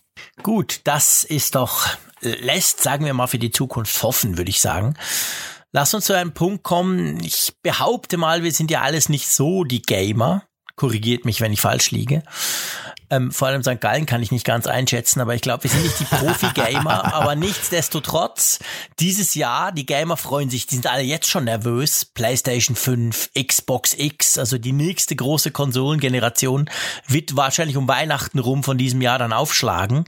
Es ist ja nur alle paar Jahre der Fall. Ich glaube, wie lange gibt's die PlayStation 4 schon? Sechs Jahre, sieben Jahre? Also es ist eine große Sache, wenn neue Spielkonsolen rauskommen. Und doch gleichzeitig ist dieses Jahr wahrscheinlich das Jahr, wo dieses sagenumwobene Cloud Gaming, Stadia nennt sich das bei Google, gibt ja auch andere inzwischen, ja, vielleicht erwachsener wird. Wie seht ihr das? Vielleicht zuerst mal ganz generell. Ähm, werden wir in zwei, drei Jahren überhaupt noch Konsolen kaufen oder brauchen wir einfach schnelle Interleitung und gut ist? Ich meine, meine Präferenz ist klar. Muss ich nichts sagen dazu. Was ist deine Präferenz? Also, wenn's funktioniert, natürlich das Cloud Gaming. Ich habe eine PlayStation 4, sogar ja, die Pro-Version. Die hältst du mir die ganze Zeit unter FIFA die Nase drauf, und du schaust auf DVDs. Na, ja, äh, genau. Das ist mein DVD-Player, das ist auch ein Punkt. Die alten DVDs gucke ich da drauf. Das Zeug, was ich nicht digital kriege. Und die, die, die Kids, meine beiden Jungs, spielen FIFA drauf. Aber allein das, nur diese, dieses Mini, dafür ist ja die Playstation viel zu schade. Aber schon da merke ich den Nachteil an, an einer Konsole, wenn du nicht täglich gamest, sondern vielleicht, keine Ahnung, einmal pro Woche, alle zwei Wochen mal, dann lässt du das Ding an, dann lädt er zuerst mal drei Gigabyte Updates von Sony, danach startest du FIFA, oh, da gibt's sechs Gigabyte von FIFA, wahrscheinlich neue, neue T-Shirts im Spiel. Also du bist eigentlich, salopp gesagt, bist du immer am Update. Und wenn ich so auf Twitter gucke, ich folge so ein paar Gamern, ähm, die, die schreiben genau das Gleiche quasi. Oh, scheiße, Call of Duty, schon wieder 28 Gigabyte, meine Güte, ich warte drei Tage. Und ich meine, all das hast du ja nicht beim Cloud Gaming, wenn es richtig funktioniert, sondern Controller, 4K-Fernseher, go. Also finde ich geil. Aber ich bin kein Gamer. Ich kann natürlich nicht beurteilen, ist es wirklich so schnell oder verlierst du da Frames und ist es wirklich 4K? Ich, ich sag mal, von außen betrachtet finde ich die Idee fantastisch. Du zahlst monatlich was, brauchst eine schnelle Internetleitung, aber sonst eigentlich nichts. Ja, ich wette ganz klar auf dieses Cloud Gaming. Äh, einfach aus dem Prinzip heraus, man sieht es in immer mehr Bereichen. Äh, natürlich wird es nicht den ganzen Spielemarkt auffressen. Es ist genauso mhm. wie äh, Handykameras machen auch nicht Spiegelreflexkameras komplett überflüssig. Irgendwelche Profis brauchen weiterhin äh, eine riesige mhm. Klotzkamera. Genauso wie irgendwelche Profi-Gamer, bei denen es halt wirklich auf jedes Frame pro Sekunde ankommt, weiterhin äh, lokal ganz, ganz viel Rechen- und Grafikpower brauchen. Aber für die große Masse, äh, die Nintendo Switch-Spieler und so auf dieser Welt, von denen es ja sehr, sehr viele gibt, äh, mhm für die wird das locker reichen. Also man sieht ja einfach, wie immer mehr diese Cloud-Sachen äh, vorrücken. Also wir haben es nur schon bei ja. uns äh, auf der Zeitung. Du kannst jetzt das ganze InDesign und alles kannst du, äh, machst du in der Cloud. Da kannst du mit irgendeinem lumpigen Chromebook anrücken und hast äh, die volle Leistung. Ist ja Schnurz, ja. dass die nicht auf dem PC drauf ist. Die hast du äh, eh da, wo es zählt. Und äh, ich glaube, das kommt bei, kommt bei den Spielen schon. Aber es braucht halt noch ein bisschen. Also so sehe ich es, aber ich, ich, ich weiß nicht, ob Malte, ich glaube, Malte habe ich auch nicht auf meiner Zockerliste, oder? Nein, mich wirst du da nicht finden. Und ich, ich frage mich die ganze Zeit, wie stark ist die Game-Konsole aus Sicht der jeweiligen Hersteller nur ein Vehikel, weil sie am Ende ja vor allem dann die Produkte, die Spiele darauf eben betreiben Aha. wollen und verkaufen wollen und wie stark ist es aber auch für Sie als Umsatzmotor wichtig? Also wie, in welchem Verhältnis äh, zählt das für die? Und natürlich ist es ja auch so ein einschränkender Faktor. Das Cloud Gaming ist ja so vom Prinzip her viel zugangsoffener als eben diese mhm. sehr ja abgeschotteten Systeme, die die Hersteller Microsoft und Sony ja aktuell früher auch stark in Nintendo dann eben entwickelt haben und ja, ich glaube, das, das ist so ein bisschen die, die Fragestellung in die Zukunft gerichtet. Ich denke, es wird sicherlich erst noch so eine Art Wettrüsten geben. So dieses, die Konsolen werden sich dahingehend entwickeln, dass sie Dinge möglich machen, wo das Cloud Gaming äh, Schwierigkeiten hat, Schritt zu halten, aber irgendwann wird die Entwicklung des Cloud Gamings dann eben diese Vorteile egalisieren und überrunden. Mhm. Und, und, spätestens dann ist es eben so, dass es dann ähm, ja dann keinen anderen Weg mehr gibt als das Cloud Gaming. Das ist so ein bisschen, finde ich, so wie bei der Entwicklung des Fernsehens. Da konnte man sich ja vor 20, 30 Jahren auch überhaupt noch nicht vorstellen. Alle haben schon von On-Demand-Fernsehen als Zukunftsvision gesprochen. Ich selbst konnte es auch gar nicht glauben und, und dachte immer, naja, das lineare Fernsehen ist ja vom Prinzip her eigentlich ja, das kann man, kann, kann man ja kaum anders machen und man mhm. schaue heute, die Fernsehlandschaft ist auf links gedreht. Also ja. junge Generationen, die wissen teilweise ja gar nicht mehr, was lineares Fernsehen ist. Ja, das stimmt. Also das, dann, da könnte man, es ist natürlich die Frage, also es ist schwierig abzuschätzen. Ich meine, PlayStation 4 war unglaublich erfolgreich. Da wurden, glaube ich, weit über 100 Millionen Konsolen verkauft. Von den Games wollen wir gar nicht sprechen. Xbox ein bisschen weniger erfolgreich, aber auch sehr erfolgreich. Was glaubt ihr? Werden schon die, diese, diese Generation, die jetzt kommt, der man ja wieder ganz tolle technische Features andichtet oder wo man damit von ausgeht, es wird wunderbar, im, im Dezember dann diesen Jahres, meint ihr, dass die mittelfristig, jetzt nicht dieses Jahr und nächstes Jahr, aber Meint ihr, die werden sich perspektivisch so auf die nächsten sieben, acht Jahre wegen Cloud Gaming viel weniger verkaufen, so nach dem Motto, das kaufen dann wirklich nur noch die, die ganz großen Freaks, aber so die Casual Gamer, die jetzt vielleicht noch eine haben, ab und zu spielen, die werden alle komplett ins Cloud Gaming gehen. Raphael, was denkst du? Ich würde sagen, das sind so die letzten großen Konsolen, die man noch ja. äh, kaufen kann. Danach wird's äh, wird's in die Richtung gehen, aber jetzt im Moment ja. äh, denke ich, da wird, da, die werden sich schon noch, also gerade die PlayStation wird sich sicher wieder sehr, sehr gut verkaufen. Bei, bei der Xbox, ich kann, ich, ich, ich kann es nicht so wirklich beurteilen, den Gaming-Markt. Darum wage ich da auch keine allzu großen Prognosen. Mhm. Und äh, die Casual Gamer, äh, die werden einfach ihre PlayStation 4 behalten, glaube ich, weil die reicht ja eigentlich völlig. Ja, ja, klar. Oder du kaufst dir keine neue. Naja, ich will nichts ausschließen, ich bin ein Freak. Aber nee, natürlich nicht. Ich meine, die, die vier, ich, ich hatte die PlayStation 4 vorher, wirklich jahrelang. Die habe ich mir, glaube ich, ein Jahr nachdem sie rauskam, gekauft. Die war super und da ging jetzt aber, lacht ihr nur, ging das DVD-Laufwerk oder ist ja ein Blu-ray, das Blu-ray-Laufwerk kaputt nach sieben Jahren. Und ich meine, die paar Spiele, die meine Kids spielen, die habe ich zum Teil runtergeladen, aber zum Teil eben immer noch auch als, als Spiele Blu-ray. Und eben, wie gesagt, ist ja auch noch mein DVD-Player ab und zu. Drum musste ich die jetzt quasi austauschen. Drum gab es eine PlayStation 4 Pro. Aber im Prinzip, wenn also nicht das, ich sag mal, wenn nicht das mechanische Teil kaputt gegangen wäre, und man geht ja davon aus, PlayStation 5, Xbox X, die haben ja wahrscheinlich gar keine Laufwerke mehr, da ist alles quasi digital, was du dann drauf lädst dann halten die ja ewig. Also die, die gehen ja nie kaputt. Und von den Anforderungen her reichen die definitiv noch lang. Ja, da hast du recht. Ja, aber die Casual Gamer sind natürlich schon ein nicht zu unterschätzender Reichweitenfaktor. Und ich glaube, solche ja. Sachen wie Steam und, und äh, Apple Arcade und was da sonst noch am Markt ist, die machen da den Spielekonsolen das schon schwer. Also ich persönlich hatte mhm. auch mal eine Playstation hier im Haushalt und ich bin nun wirklich so ein Casual Gamer und mhm. habe auch keine großen Anforderungen daran ich würde heute keine Konsole mehr kaufen. Ich würde tatsächlich dann ja. bei diesen Diensten dann landen und bleiben. Ja. Ich ertappe mich immer so beim Gedanken, wenn irgendein neues Spiel kommt, was wieder alle äh, rauf und runter jubeln, dann denke ich immer, ach, das wäre eigentlich schon cool mal. Dann schaue ich, dann denke ich immer, ach, diese Konsolen sind ja spottbillig. Ich dachte immer, Konsolen kosten so 500 Euro aufwärts, aber dabei ist es immer so, mhm. ah, 300 Euro in, mit irgendeinem Bundle oder irgendwas. Ja, ja, dann kriegst ich, du noch irgendein aktuelles Spiel dazu ja, und so. Genau das Spiel, was ich eigentlich haben möchte. Aber dann denke ich, aber nur für ein Spiel eine Konsole kaufen, das wäre ja unglaublich dekadent und blöd und äh, vermutlich finde ich es dann nicht so lustig und nach einer Woche ist mir verleidet. Ja, und seien wir ehrlich, du brauchst, Du brauchst bei diesen, das ist Feld, ich, ich, ich, habe auch schon Spiele getestet. Ich habe auch schon von Sony dann, dann schicken sie mir irgend so eine DVD oder eben eine Blu-ray. Dann denkst du so, ja, okay, es braucht auch unglaublich viel Zeit. Also wenn du nicht wirklich eben viel spielst und dadurch völlig fit bist und vom einen zum anderen gehen kann, nach fünf Minuten weißt du, wie es funktioniert, bis ich so ein Spiel begriffen habe. Ich habe gar nicht so viel Zeit, so viel, oder ich nehme mir nicht so viel Zeit, mich da reinzufuchsen und so viel Zeit dann rein zu investieren. Also das sind ja eben keine Spiele, die du mal schnell ausprobierst probierst und fünf Minuten gamest, sondern da brauchst du allein Tage, bis du mal begriffen hast, wie es funktioniert.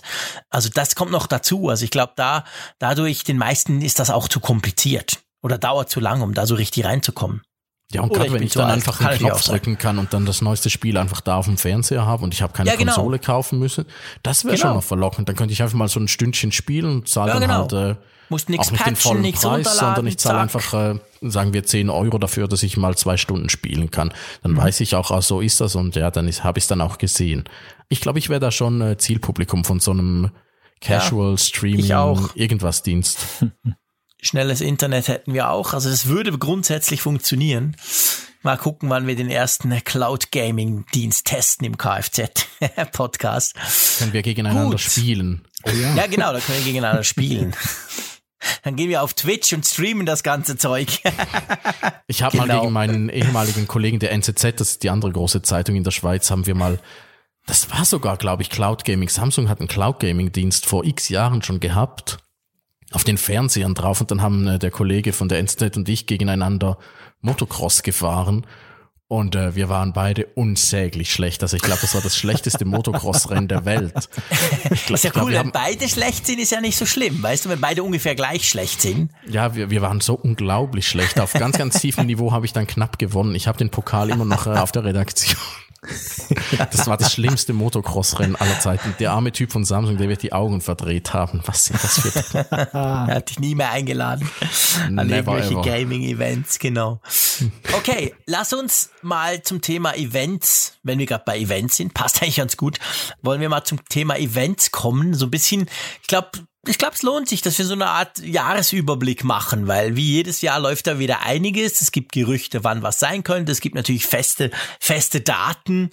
Mögt ihr da so ein bisschen rumgehen? Ich meine, wir nehmen das jetzt, wie gesagt, am 6. Januar äh, auf und jetzt startet gerade die CES in Las Vegas ja, die Consumer Electronics Show die ich immer auslasse, weil sie so blöd unmittelbar nach den Feiertagen ist. Da habe ich definitiv nie Lust, in die USA zu fliegen. Ich dachte, Aber du sagst, ja weil die Messe so blöd ist. Das ja, hätte das kann, ich gesagt. Ehrlich gesagt, ich war noch nie. Ich kann es gar nicht beurteilen. An der CES, das ist, glaube ich, die einzige Tech-Messe, wo ich tatsächlich noch überhaupt nie war, weil eben Termin immer blöd und ich dachte, ja, mache ich nicht. Aber ich meine, wenn man so guckt, früher war es wirklich blöd. Früher waren es Fernseher, Lautsprecher, irgendwelches komisches Zeug und ganz viele Laptops und so. Aber wenn du heute guckst, muss man ja sagen, da ist ja alles. Da sind Autohersteller, da sind irgendwelche komischen China-Firmen. Das ist ja ein Who is Who der Technikwelt, oder? Ja, ich finde, die CES liefert halt Dinge, die ja ihr Überleben sichern. Das eine ist, sie kommt in einer ziemlich nachrichtenarmen Zeit daher, Anfang Januar. Ja, Alle stimmt. Medien sind jetzt sehr dankbar dafür, wenn sie dann große Seiten fahren können oder eben Berichte im Fernsehen, im Radio, wo sie darüber berichten, was wieder für schräges Zeug da aufgekommen ist oder wie das Autofahren der Zukunft aussieht. Das ist ja auch zunehmend ein Thema, die Mobilität dort. Mhm. Und das andere ist, und das finde ich, das kann sie besser als zum Beispiel die deutschen Messen, die ja dann auch die, also einfach an die Cebit, die ja nun grandios gescheitert ist dass sie eben Bilder liefert. Und das sind, das sind, ja. das sind wirklich schräge Bilder. Es ist Klamauk, es ist bunt, es ist einfach Stimmt. manchmal entsetzlich, wenn man das jetzt als, wenn man das unter einer ernsthaften Perspektive betrachtet. Es ist manchmal auch nicht auszuhalten, wie blödsinnig es ist. Aber es ist eben, es liefert eben den Stoff, mit dem man wunderbar Fernsehberichte machen kann und Bilderseiten in Zeitungen zugleistern kann. Und mhm. dann, ja, das ist in Zeiten eben, wo sich die Welt über Instagram und soziale Netzwerke und YouTube definiert, natürlich ein Alleinstellungsmerkmal. Ja, Stimmt, das können sie gut. Also es hat immer irgendwelche, äh, letztes Jahr der aufrollbare LG-Fernseher, der ja dann doch nie kam und, genau. und all diese Autoprototypen da mit diesen Elektroautos. Ah, aber ich war wirklich, ich war noch nie da, aber ich habe auch keine Lust, da je hinzugehen, weil äh, irgendwie ist dann alles, äh, abgesehen von Fernsehern, ist alles meistens so Prototypniveau und einfach eben auf, äh, was Malte gesagt hat, auf Klamauk und Trara ausgerichtet. Äh, wer Mhm. hat das Messe-Highlight, wer, wer hat die meisten Bildschirme in einem Laptop drin und äh, Eine oder die Windel- Zahnbürste, ja. Oh, Eine Windel Windel, mit ja. App-Steuerung haben sie jetzt. Hast du sie auch gesehen? ja, die smarte Windel von. Oh, meine Güte. Gut, ich meine, Eltern wissen, das ist ein wirkliches Problem, manchmal eben den Füllstand herauszufinden, aber ich glaube, das brauche ich trotzdem nicht. ja, ich will vor allem nicht wissen, was kostet die dann pro, pro Stück. Ja, und umwelttechnisch Meine ist das wahrscheinlich auch schwierig. Ja, das kommt noch dazu, genau. Ja, ja, ja genau. Nee, also. Aber siehst du, da sind wir schon. Es ist ein schönes Thema. Ja, ja, du kannst ganz, ganz gut ich, drüber ich- lachen. Ich berichte so ein bisschen über die CES für verschiedene Radiostationen und dreimal darfst du raten, welches Thema morgen bei allen gewünscht wurde. Ja. Nicht irgendwie der geile, weiß nicht was, 8K Superfernseher, den ich vielleicht spannend finde. Nee, es ist natürlich diese Windel. und der Fernseher von Samsung, den man drehen kann. Quasi der Instagram-Fernseher. Der auch. Ja, und wart noch auf den Samsung-Roboter, da dieses Neon. Habt ihr das schon gesehen? Das wird das große Ding werden. Da wette ich Da drauf. diese künstliche Intelligenz, dieses. ja, sie haben so eine künstliche Intelligenz, die so ein bisschen, äh, na, was heißt ein bisschen, die unglaublich so uncanny valley unterwegs ist. Da wird, da werden, ich glaube, da werden noch Leitartikel geschrieben, wie die Robotik jetzt äh, die, äh, noch nicht so weit ist und wie schrecklich das alles ist. Also äh, das, da haben ganz, ganz viele Leute die, äh, die Federn schon gewetzt oder die Tastaturen schon äh, Echt? geölt. Ja, ja. Aber das kommt, Okay. glaub, wird, wird glaub, äh, während wir hier sprechen, wird das vermutlich vorgeführt. Neon heißt's und die ersten Bilder sind ja, Ja. also ich finde auch ich ein bisschen gruselig. Also pff. Noch lacht ihr. Bald hat er seinen eigenen Tech-Podcast.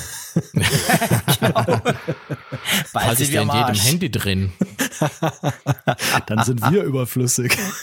Eieieiei. Mhm, genau. Ja. Übel, übel. Und das, wo wir gerade durchstarten wollen. genau, genau. Jetzt, wo wir es auch gerade entschieden haben. wo wir uns so Mühe geben. Ich musste auch sehr schmunzeln über das Personal Air Vehicle, was da Hyundai dann noch vorstellt. Das ist auch so eine Aber wieder Nonsens-Geschichte. so ein Multicopter-Drohnen-Ding zum Reinsitzen. ja, irgendwie so ein fliegendes Auto. Ach so, ja, aber das kommt jedes Jahr. Jedes Jahr gibt's eine Drohne, wo du denkst, wow, krass, die kann ich ja von meinem Garten gleich losfliegen. Aber ich glaube, die kommen nie auf den Markt, oder? In Deutschland ist es immer wieder so ein Hype. Da gibt's auch so äh, staatliche Ehrlich? Förderung sogar für so äh, Fl Flugtaxifirmen oder sowas. Ich sehe es jeweils nur aus der Ferne und lache und schaue es nicht genau an. Ach du Scheiße. Es gab ja sogar mal hier an der Nordseeküste so ein äh, Pilotexperiment von DHL, wo sie dann die Insel Jüst, eine ostfriesische Insel, dann mit so einer Drohne beliefert haben. Die flog dann vom Echt? Festland rüber und brachte Pakete rüber. Das hat man vor allem da für die dortige Apotheke, weil die, die Insel, die ist gezeitenabhängig und je nachdem kann es manchmal auch sein, wenn da besonders Niedrigwasser ist, dann kann die Fähre nicht fahren.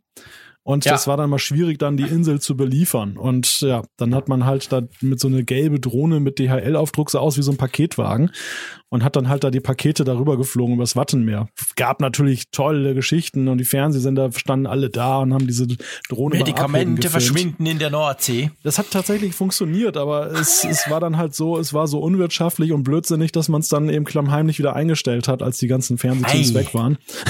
Okay. Ja, in Zürich gab's auch so ein Ding, aber da sind, glaube zwei runtergeknallt. Also von daher Ja, ja, war's genau. schnell Die, wieder die sind dann irgendwie abgestürzt. Die wollten über den Zürichsee auch irgendwie vom Unispital zu irgendwas anderem auch so irgendwelche Proben, die aber angeblich nicht so wichtig sind und kann man es ja testen. Und da sind dann auch we- welche abgestürzt und dann hat man es dann irgendwie vor der Hammer eingestellt. Sind eigentlich irgendwelche Herzen oder so runtergefallen. Na, ich glaube, ich glaube das nicht. So schlimm war es nicht. Okay, also CES, ich glaube, können wir abhaken oder Haken dran machen. Heartbreaking. Ähm, Gehen wir auch nächstes Jahr nicht hin, oder? Nee, ich glaube nicht. Also was ich bis jetzt am ersten Tag sozusagen gesehen habe, hat mich jetzt nicht unbedingt darin bestärkt, nächstes Jahr jetzt in die Reiseplanung aufzunehmen. Walt Mossberg hat mal hat eine Liste gemacht äh, mit äh, was alles da nicht vorgestellt wurde und äh, die einzige große technologische Neuerung, die da vorgestellt wurde, war HD, also das HD Fernsehen. Ansonsten. Ah, auf der CES quasi. ja, das ist eigentlich so ziemlich das einzige der letzten Jahre, was relevant war. Sonst äh, das erste iPhone Okay. wurde ja parallel zur CES vorgestellt. Da hat der Steve Jobs die Leute angerufen und gesagt, kommt jetzt sofort her, jetzt, er habe was. Okay. Ich glaube auch Walt Mossberg mal erzählt, er sei auch auf der CES gewesen und dann habe er da erfahren und sei dann zum Glück hingegangen. aber äh, merke, CES lassen wir aus. Äh, aber Samsung kommt gleich wieder. Genau, wir sind im 11. Februar und Ja. das wird spannend, sage ich mal. Ja, 11. September, äh, äh, September. ich habe das Jahr schon überhüpft. Oh, eine Äh, 11. Katastrophe. Ja, sehr gut. Äh, 11. Februar ist äh, der neue Samsung Galaxy Event. So früh waren sie noch nie dran wie dieses Jahr, habe ich das Gefühl. Ja, das ist so. Ich meine, der, der MWC, der Mobile World Congress, ist ja dann vom 24. bis 27. Also der, der ist auch relativ früh. Der war auch schon wirklich ganz gerade Anfang März. Aber Samsung ist ja traditionellerweise kurz vorher. Früher haben sie ja am MWC die neuen Galaxy S irgendwas vorgestellt. Inzwischen sind sie immer ein bisschen vorher. Und dieses Mal sind sie wirklich fast zwei Wochen oder ja, ja doch fast Ja, zwei Wochen vorher. vorher, ja. Ähm, Glaube ich, Event in San Francisco. Große Kiste. Genau wie letztes Jahr. Letztes Jahr war auch San Francisco und äh, Womit rechnen wir? ja, je, äh, ich, ich hätte gewettet, das heißt Galaxy S20, das neue Handy. Aber jetzt, wo sie es auf den 11. gelegt haben, tendiere ich wieder eher zum Galaxy S11 mit allem drum und dran. Aber einfach äh, natürlich die Standard-Handys, halt einfach die Galaxy S-Reihe, die neue Ausgabe in verschiedenen Größen, äh, mit einer vermutlich ganz, ganz spannenden Kamera. Äh, aufs Risiko ein bisschen abzunörden. Bis jetzt hat man ja immer nur optisch stabilisierte Linsen gehabt und jetzt hat man auch optisch stabilisierte Sensoren vermutlich, wo, wo der Sensor sich auch bewegen kann.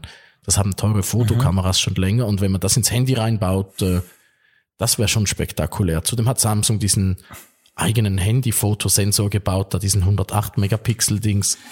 Also auf die äh, Handykamera bin ich sehr, sehr, sehr gespannt, die Samsung da vermutlich irgendwo eingebaut hat. Aber das ist ja, Ja. längst nicht alles. Nee, man rechnet ja auch mit einem neuen Fold, also nicht unbedingt mit dem Nachfolger von dem Galaxy Fold faltbaren Ding, wo wir vorhin schon drüber gesprochen haben, sondern man rechnet mit einer sozusagen zweiten Version, die aber anders daherkommt, also nicht, ich habe ein großes Smartphone, ich klappe es auf, ich habe ein iPad, sondern quasi, ich habe ein normales Smartphone, ich klappe es zu und habe dann ein kleines Smartphone. Also andersrum, nicht in die Breite, sondern von oben nach unten klappbar. Da gab es ja schon erste Berichte an ihrer Entwicklerkonferenz im Oktober, haben sie ja sowas angeteasert, dass es in so eine Richtung gehen könnte. Also rechnet man eigentlich damit, dass neben dem Galaxy S 11 oder 20 oder wie es dann heißt, quasi noch dieses eine zweite Variante von den Klapp, den faltbaren Smartphones kommt, auf die ich mich auch sehr freue, muss ich sagen. Ich fände das auch sehr spannend. Ich bin ja immer für groß, aber das finde ich einfach interessant für die Technologie an und für sich, wenn einer jetzt was macht, was kleiner wird, wenn du es klappst quasi. Ja, dasselbe Prinzip wie, wie heißen die Amerik äh, Motorola da von Lenovo. Motorola, haben ja- genau, mit dem, ja dieses mit dem neuen genau. Razer. Was Ja. ja aber auch Verspätung hat, wurde ja, hätte ja eigentlich, glaube noch letztes Jahr in Verkauf oder Vorverkauf gehen Nee, sollen. nee, Und das, das war eigentlich immer angekündigt für Anfang dieses Jahr und dann irgendwann später in diesem Jahr vielleicht nach Europa, wobei wahrscheinlich nicht, weil sie mit dem Verizon zusammen und ja, ja, aber den Amerika-Termin mussten sie nach hinten verschieben, weil der Genau. Zitat Andrang so groß war. Zitat Ende. Vielleicht hat's nicht richtig geklappt. genau. Und was ja auch spannend ist bei diesem, bei, bei diesem Samsung-Teil, dass man, man ist nicht sicher. Also man ist ziemlich sicher, dass es sowas gibt. Also sprich eben nicht in die Breite, sondern von oben nach unten klappbar. Aber man ist nicht ganz sicher. Man, es gibt schon einige, die sagen, dass sie das jetzt schon mit Glas machen. Also dass Samsung vielleicht schon so weit ist, dass sie nicht mehr dieses weiche Plastik wie beim jetzigen Galaxy Fold, sondern irgendwas Glasmäßiges, also ein biegbares, klappbares Glas. Und das fände ich schon super spannend. Auch wenn ich skeptisch bin, ob sie wirklich schon an dem Punkt sind. Ja, man hört das einfach immer munkeln, dass man Glas auch biegen könne. Ich kann mir das irgendwie als äh, blutiger Laie nicht so wirklich vorstellen, dass das geht, aber äh, anscheinend ist das möglich. Wir werden sehen. Aber was ich noch gespannt bin, ist, ob sie eine neue Uhr haben. Die neue Galaxy Watch wäre ja noch fällig. Der Teil, der mich bei Samsung nie interessiert, aber ja, stimmt. Kö könnte sein. Oder der Lautsprecher. Erinnert ihr euch noch, Samsung hat mal diesen äh, Kuh-Euter-förmigen äh, HomePod-Konkurrenten vorgestellt vor, ich glaube, inzwischen Ja. zwei Jahren. Ja, das ist ja schon Der- ewig her. Also der Ja, ist der ja, ist, der wurde der gleich, ist eine Running Legend. Den konnte man, glaube ich, nie nirgends kaufen, oder? Ich glaube nicht mal in der Korea, oder? wirklich, nein, den gibt's, also der ist, äh, dagegen ist, äh, wie heißt das Ding von Apple, äh, AirPower, dagegen ist AirPower äh, harmlos. Genau. Also da, War nur kurz nicht auf dem Markt. Und, und das Kuhäuter ist schon lange nicht auf dem Markt. genau. ja, ja, Ja, ich genau. hoffe, der kommt nicht. Also jetzt haben sie ja in ihren Fernsehern erstmalig neben Bixby haben sie ja auch jetzt an der CES gerade haben sie ja ähm, Alexa und Google Google Google Assistant eingebaut, was was ich so ein bisschen als Zeichen sehe, dass der Bixby vielleicht irgendwann mal klamm und heimlich durch die Hintertür verschwindet. Ja, das wäre Ihnen zu wünschen. Ja, genau, kein Verlust, definitiv. sagt der große Siri-Fan Frick, genau. ja. Aber dann ein paar Tage später, ja, oder beziehungsweise zwei Wochen später ungefähr, kommt ja der Mobile World Kongress in Barcelona, dann Ende Februar. Man weiß noch nicht viel, aber man weiß einfach alle, äh, die meisten neuen Smartphones oder, oder auch Technologien und 5G etc. werden dort dann vorgestellt werden. Also für mich immer so ein bisschen ein Pflichttermin. Ist auch cool Ende Februar, wenn es hier kalt und, und immer noch grau ist, mal kurz nach Barcelona zu gehen. Hin du willst ja schwänzen, aber Raphael. auch und ist kalt, ja. Darum will ich schwänzen. Nein, äh, ich ja, habe vor, ich, ich hab vor zu schwänzen, aber mal schauen, ob es klappt viel weniger kalt als hier. ist nicht so warm, wie es im Sommer sein könnte, aber es also ist ich ja, vergesse nie wieder. Ich glaube, vor zwei Jahren, äh, Google hat jeweils, äh, das ist so ein riesiges Messegelände, das kann man sich gar nicht vorstellen, wenn man da noch nie war. Das ist gigantisch mit so Autobahnen aus äh, Rollbändern, dass man irgendwie von Halle zu Halle kommt. Und äh, Google hat jeweils seinen Stand draußen im Freien. Das klingt extrem lauschig, außer es ist äh, Nieselregen, äh, fast schon Schneepflutsch kalt. Und ich vergesse das nie wieder, wie äh, die Google-Mitarbeiter in der Mittagspause in mit Google Winterjacken zusammengekauert hinter dem Samsung-Pavillon saßen und sich aufgewärmt haben mit irgendwie Suppen und Tees. Das war, ich, ja, das ich war vor zwei mich, Jahren, dass ich kein stimmt. Foto gemacht habe. Letztes da Jahr war das so Wetter ganz toll, aber vor zwei Jahren war es wirklich kalt und hat, glaube ich, sogar am Mittwoch dann geschneit. Ich war dann schon zu Hause und dachte so, oh, gerade noch erwischt. Aber es hat, ja genau, da hat es irgendwie mal geschneit oder am Nachmittag mal. Aber gut, ich glaube, das ist einfach so ein, das halt die Telekom- und Mobilfunkmesse einmal ja, im Jahr, oder? Aber man sieht halt auch, äh, dass äh, die großen Konzerne ihre Ankündigungen da abziehen und nicht mehr äh, an der Messe zeigen wollen. Huawei hat es ja letztes Jahr auch so gemacht. Die haben an der Messe, haben sie, glaube ich, ein Plakat aufgehängt. Übrigens, unser großer Event ist dann äh, drei, vier ja. Wochen später in äh, Paris oder Paris. sowas, glaube ich. Ja. Ich denke, das wird dieses Jahr wieder ähnlich sein. Äh, Nokia zeigt jeweils noch die Neuheiten dort. Letztes Jahr hat, das war noch überraschend, fand ich, Microsoft hat die HoloLens 2 da gezeigt. Stimmt. Da kam sogar Satya Nadella war da. Das war, das war sein Highlight, oder? Ja, das war, das war wirklich spannend. Also das Produkt ist einfach auch, äh, er ist noch überhaupt nicht äh, marktreif, aber das geht, das geht mir nicht aus dem Kopf, diese, diese Hologramme da im Blickfeld. Also ich habe volles Verständnis für jeden Firmenchef, der Milliarden auf so äh, Augmented Reality Sachen wirft. Ich würde es vermutlich auch machen, auch wenn es noch Echt? Jahre dauert, bis das. Mhm. Das ist, es ist so viel intuitiver als alles, was wir äh, an Computern aktuell haben, weil äh, es ist nicht. Äh, du hast immer so eine Schwelle zu, zu diesen Bildschirmen und äh, auch mit diesen Touchscreens und so. Und wenn du es einfach da hast, auf, auf, dem, auf den Augen und auf den Sachen, die du anfassen willst, ah, ich, ich finde, das, das ist wirklich nochmal, das wird ein Riesenschritt, aber das ist noch gar nirgends. Also da muss man noch mhm. ganz viel Geduld haben. Und ganz viel Geld. Was kommt? Wie geht's weiter im Tech-Jahr? Oh ja, stimmt. Äh, deshalb, äh, ich habe ja vorhin schon ein bisschen Foto abgenördet. Äh, dieses Jahr äh, CP Plus ist eine Fotomesse in Yokohama in Japan. Die ist relativ äh, wichtig normalerweise. Da bringen die meisten Konzerne bringen vorher noch etwas, was sie dann da zeigen können. Äh, letztes Jahr zum Beispiel hat, oder vor, ist, Sony zeigt jeweils parallel zum MWC die neuen Superkameras und äh, dann werden sie da dann ausgestellt. Äh, dieses Jahr vermutlich eher nicht, weil äh, ich, ohne vor, groß vorzugreifen, im Mai ist die Fotokina, das ist jetzt noch eine größere Fotomesse. in, in Deutschland Köln. immer, oder? Ja, die ist in Köln und äh, die haben jetzt einen Termin irgendwie verschoben. Ich komme nicht so wirklich draus bei diesen Fotomessen, wie sie das hin und her schaukeln, aber äh, ich glaube, die großen Fotoankündigungen kommen dann eher so, äh, dass sie sie dann an der Fotokina vorstellen können, aber äh, das muss man dann schauen. Das ist eh ein kleines Thema im Vergleich zu den Smartphone-Kameras. Was haben wir noch? März, äh, war, war jemand von euch mal an diesem South by Southwest Festival? Da war ich übrigens auch nie. Nein. Also ich kenne viele, die dort waren. Das ist ja auch so eine Innenmesse für Medienmacher. Also ich würde ja sagen für Medienmacher-Chefs. genau, ja, ja, genau. Ja, für, genau. Für Audience Developer und wie diese ganzen Titel da heißen. Ich glaube, die bringen die alle mit so im Reisegepäck dann. dann man, man packt sein Köfferchen aus und dann hat man einen neuen coolen Titel dann da. Genau, das sprechen Sie sich ja, ab. Genau. Wie nennen wir uns dieses Jahr? genau. Es ist wirklich so eine Trendmesse. Ich war auch noch nie. Und, und das ist lustig. Das ist so eine der Messen, die macht mich irgendwie auch nicht an. Und zwar, weil sie so wahnsinnig trendy und hey, da muss man hin und da siehst du die Zukunft von irgendwas. Ich weiß nicht. Also natürlich ist mehr so eine Konzeptmesse, da geht's ja weniger, klar, okay, vor vielen Jahren wurde Twitter dort mal vorgestellt. Ich glaube, davon zehrt sie heute noch, aber grundsätzlich ist es ja nicht so, dass du dort irgendwie ganz neue Produkte siehst, sondern mehr so, salopp gesagt, in meinem Verständnis mehr so Ideen, Konzepte, oder?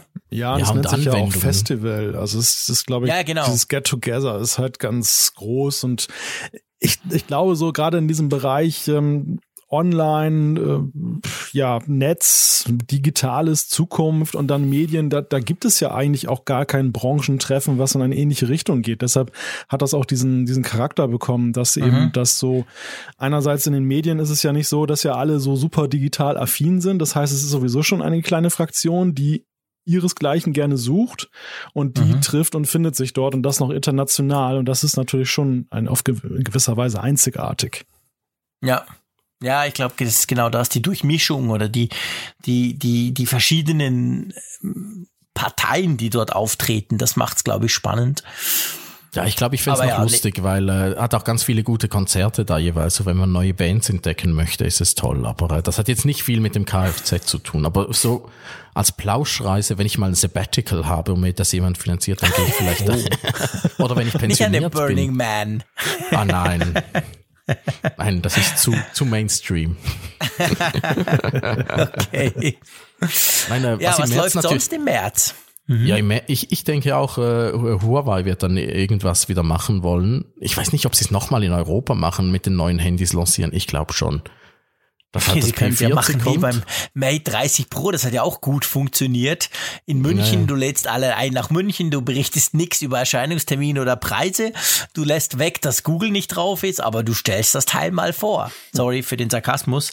Aber ja, stimmt, das P40 wird ja auch wieder Hardware super viel erwartet, mega Kamera, schieß mich tot, Akku, glaube ich, irgendwie, man liest von über 5000 Milliampere-Stunden, alles toll, aber eben ohne Google wahrscheinlich uninteressant. Also, na, salopp gesagt, für den Otto-Normalnutzer wahrscheinlich uninteressant, oder? Ja, auf jeden Fall nicht zu empfehlen. Also ich, ich habe das Ja. Mate 30 äh, Pro ja auch ausprobiert und das äh, ja, ist ein tolles Handy, aber äh, ja, wenn es halt das Google-Zeugs nicht drauf hat, bist du einfach angeschmiert. Ich, ich kam auch nicht wahnsinnig Ja. weit damit. Ja. Das ist Ja, und genau dann so. äh, natürlich der Apple-Event im März, wenn es denn wieder einen gibt. Letztes Neue Jahr Services. ja neue Kinofilme. Staffel ich hab- 2, genau. Ja, ich habe euch lästern gehört im Apfelfunk über das, äh, das äh, letzte März-Event. Ich glaube, dieses Jahr äh, haben, haben, haben sie so viel Hardware-Plunder, der noch aufgestaut ist, dass es wieder eher was, äh, wenn es denn was gibt, was äh, Hardware-lastiges ist.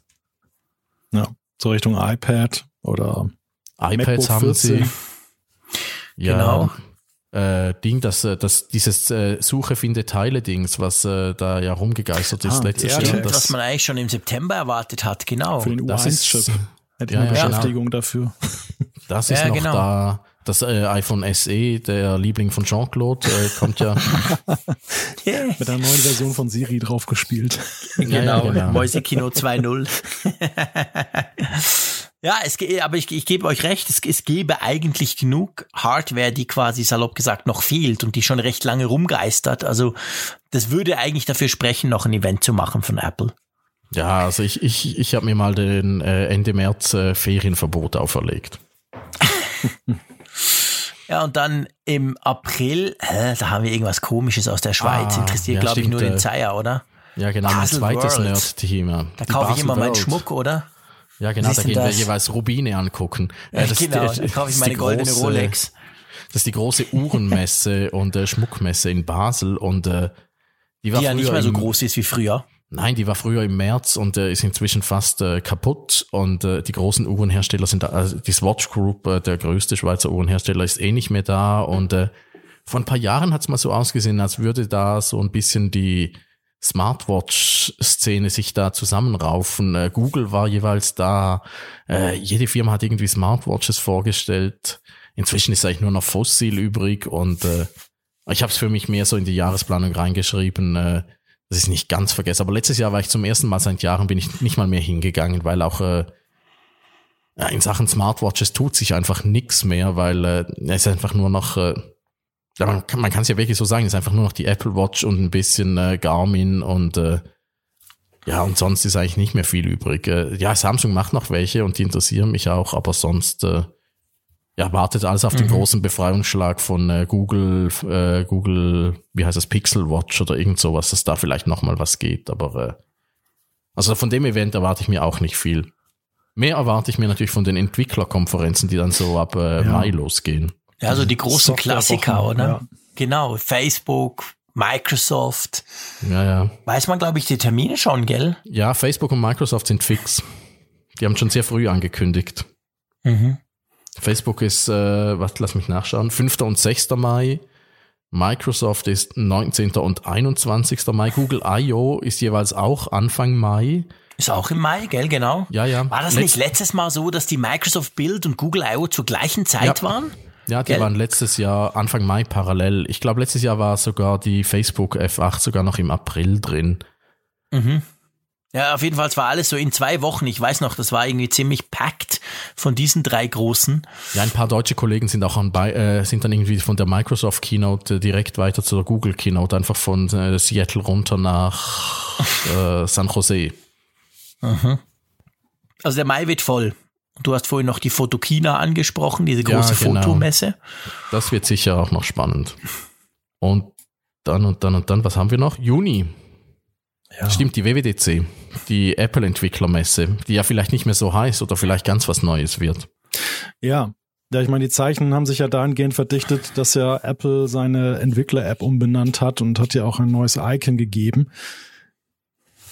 Das würde mich wundern, wenn die tatsächlich dann so weiterhin läuft wie bislang. Also vielleicht den Namen noch irgendwie integrieren, aber ich könnte mir vorstellen, dass sie auf jeden Fall irgendwie das äh, ein bisschen umbranden, so irgendwie Mhm. dem Ganzen einen ganz neuen Anstrich geben wollen. Ja, Apple Developer Conference müsste es ja eigentlich heißen. Weil Ja. dieses WWD, also das ist ja so, also das ist ja Zungenbrecher hoch fünf. Das kann sich ja keiner merken. Was ich mir noch überlegt habe, ist, ob sie vielleicht einfach wegkommen von diesen großen jährlichen Updates. Nachdem letztes Jahr ja auch nicht so goldig gelaufen ist, dass sie so ein bisschen mehr à la Microsoft äh, Ach komm, die Laufend. paar Fehler und neuen Versionen in wenigen Wochen. ja, stimmt, ja, ja. das ist so, so ein bisschen, äh, dass sie da wirklich ein bisschen wegkommen von diesen großen Paukenschlagdingern. Was halt dagegen spricht, ist, dass äh, die WWDC liefert halt äh, Medienberichterstattung den ganzen Sommer lang.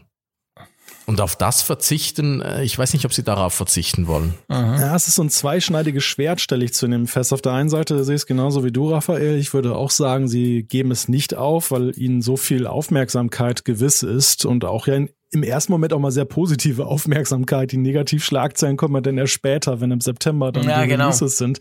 Andererseits merke ich schon, dass sie so ein bisschen daran knabbern zunehmend, dass sie eben mit den Geräten die neue Software nicht mehr so richtig eben vernünftig kommunizieren können. Also es wird immer sehr deutlich darauf hingewiesen, weil Software eine immer größere Rolle spielt, was die Software jetzt toll neu kann.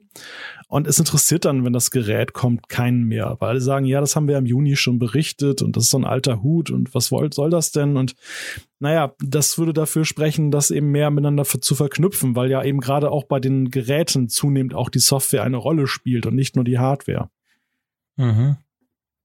Aber ich glaube, erstmal werden sie daran nichts ändern. Dafür ist das einfach zu erfolgreich mit diesen großen Paukenschlägen. Ja, und ich meine, Apple ist so stolz auf sein Ökosystem, Apple ist so stolz auf seine Entwicklergemeinde. Und das ist ja letztendlich auch eine Show für die Entwickler, seien wir ehrlich, wir Medien, wir werden kurz eingeladen, danach sind wir wieder draußen. Ähm, ich glaube schon, dass sie gerade das, ich meine, die WWDC, ich, ich glaube auch, vielleicht heißt sie dann anders, definitiv, aber ich glaube, das ist ja auch so, eine, so, so ein Moment, wo Apple sagt, hey, kommt Entwickler, kommt zu uns, wir zeigen euch, ihr könnt uns fragen, wir sind da für euch. Also das ist ihnen, glaube ich, schon wichtig, auch als Symbol.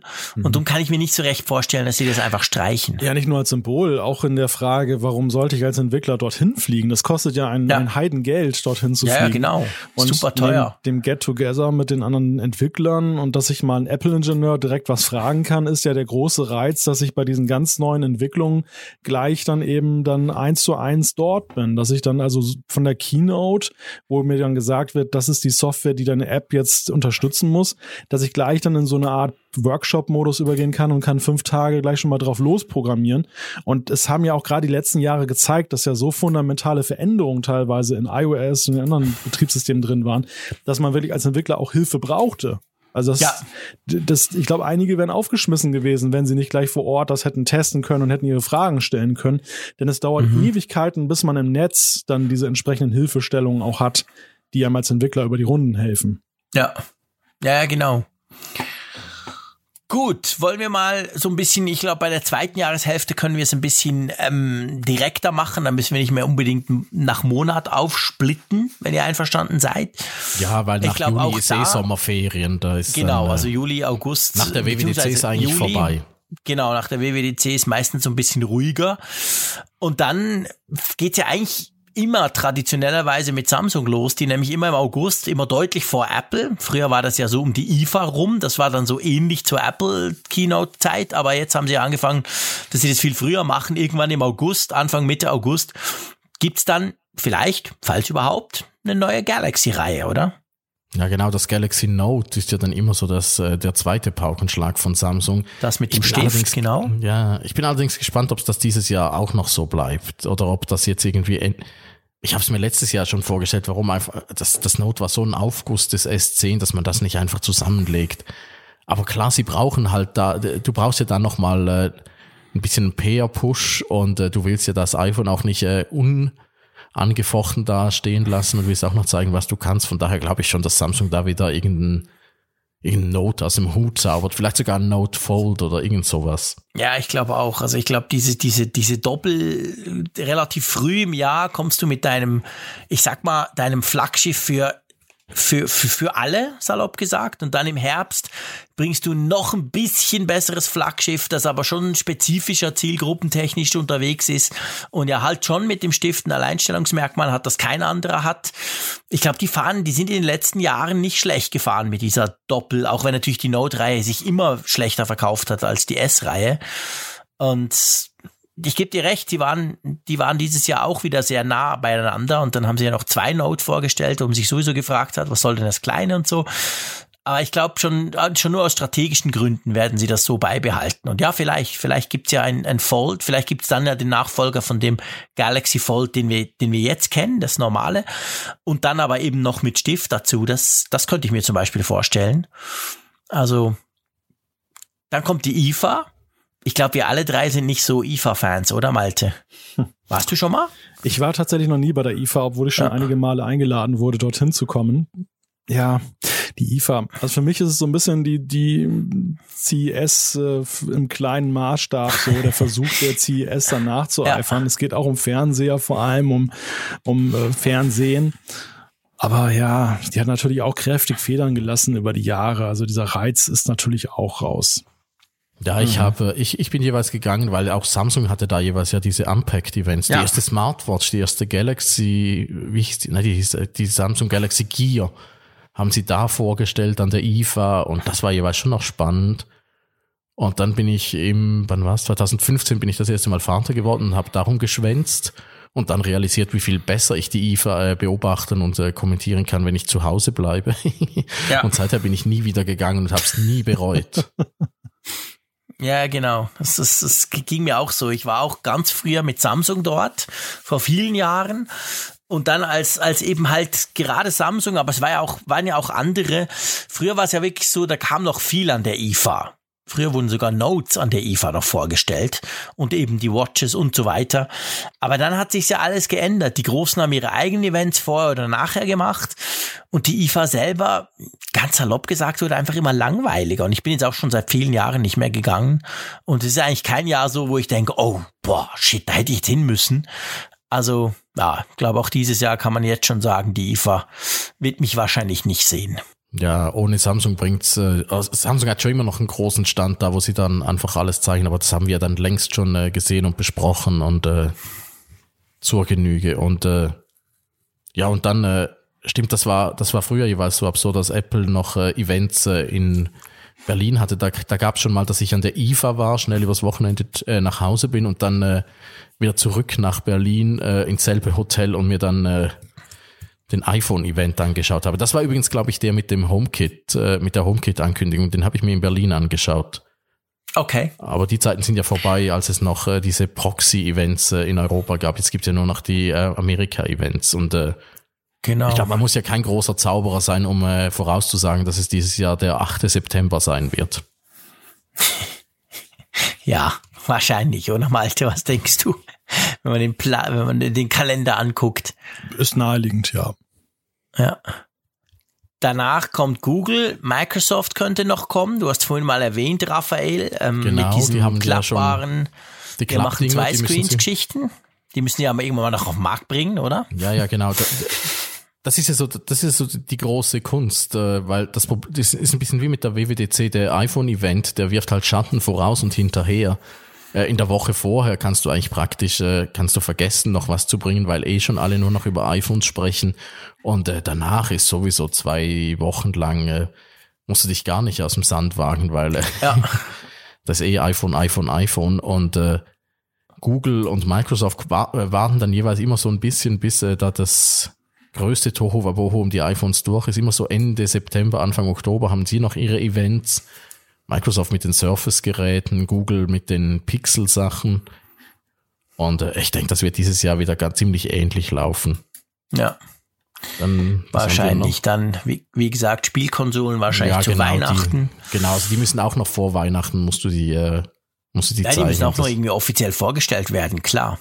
Ja, das sind auch noch die Game-Messen, aber die habe ich jetzt gar nicht äh, im Kopf, wann die stattfinden. Das sind ja da dieses, äh, wie Stimmt, da gibt's ja auch zwei. Eine ist immer so im, im, im Juni, nach der WW, kurz nach der WWDC ist doch immer in, in Los ja, um die Angeles die, WWDC große. rum, ja. Oder Und ist sie danach danach oder ist- davor, ist- ja.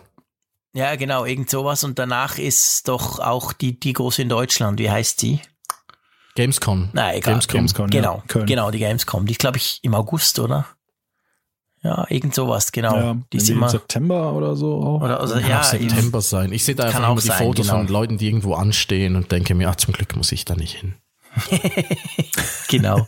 Sehe ich ähnlich. Bist du kein Cosplayer, Raphael? Meine Verkleidungskünste sind nicht sehr äh, erwähnenswert. Ja gut, dann lasst uns doch noch kurz, wir sind schon relativ lang, das fängt ja schon gut an, das neue Jahr. Ja. Aber lasst uns doch noch kurz vielleicht den Fokus ein bisschen aufmachen. Ich meine, es ist schon schwierig genug, ein Jahr vorauszublicken, aber ich finde es trotzdem, wir haben ja ein neues Jahrzehnt angefangen. Ähm, demzufolge, glaube ich, darf oder muss man die Frage so ein bisschen stellen, ja, was könnten so die großen Trends werden in diesem Jahrzehnt? Oder anders gesagt, salopp gesagt, man kann ja rück, anders, man kann ja rückwirkend sagen, dass 20, die, die 10er Jahre war so quasi die Zeit, wo man salopp sagen kann, das Smartphone hat die Macht übernommen, über unsere Kommunikation, über, über fast alles eigentlich. Es wurde zum, zum dominanten Gerät.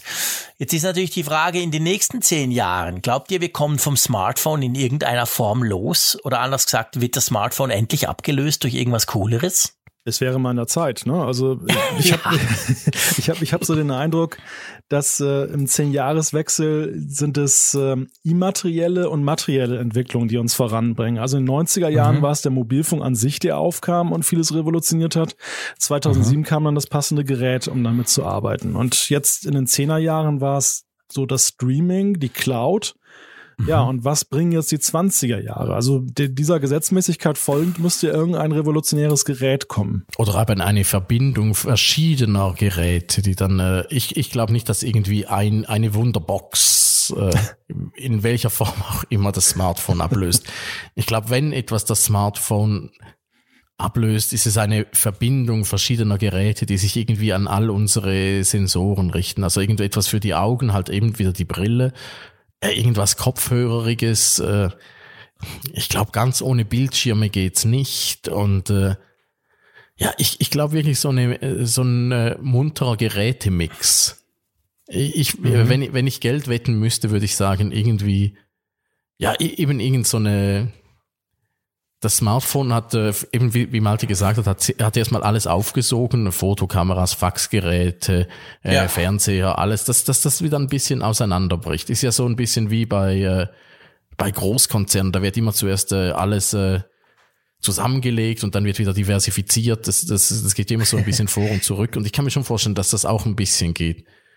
Man sieht ja so ein bisschen, dass so einzelne Aspekte des Smartphones äh, funktionieren dann doch wieder besser, wenn sie nicht direkt im Smartphone sind. Zum Beispiel Ja. Audio ist im Kopfhörer halt doch besser, als wenn du es äh, laut über den Lautsprecher laufen lässt. Und äh, ich glaube, dass es ein bisschen sowas äh, kommen wird. Ja, und ich glaube ja auch, das Smartphone hat ja zuallererst mal ein ganz neues Nutzungsverhalten definiert. Also in einem Maße hat es uns hineingesogen in diese Technik, wie das ja so im, in der Breite, in dieser Reichweite bei den Menschen vorher noch nicht, noch nicht der Fall war.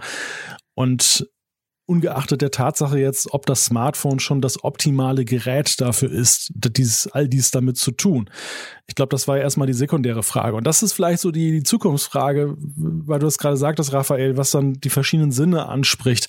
Also vielleicht kann man dann noch eine bessere Antwort drauf finden, wie man die Menschen da mit bedient, mhm. falls sie es denn wollen. Ich meine, wir reden natürlich auch schon darüber, dass es ihnen natürlich unweigerlich dann auch mehr noch zu Leibe rückt. Ja, klar. Ich meine, wir, wir, wir, Apple hat ja vor Jahren, als sie die Apple Watch vorgestellt haben, haben sie doch gesagt, das sei ihr persönlichstes Gerät, einfach weil es am nächsten, ganz physikalisch am nächsten bei dir ist.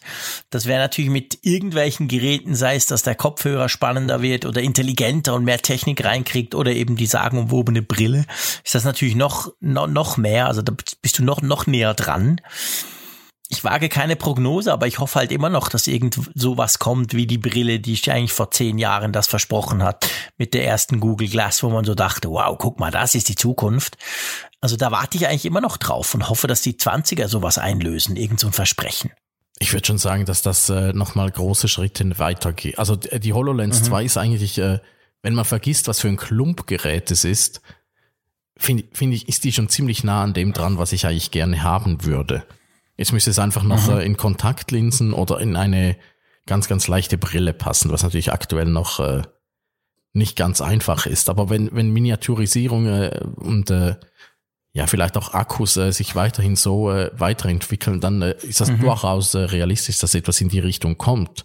Zumal auch sehr, sehr viele Firmen, eben, wir hatten es ja schon davon, äh, sehr, sehr viel Geld darauf werfen, dass es dann auch kommt dann müsste es auch mal kommen. Ja, das Problem ist halt, wenn dann wieder zu früh was kommt und äh, wenn dann irgendwie wieder ein äh, Samsung äh, ankündigt, sie hätten es schon und es ist dann noch nichts.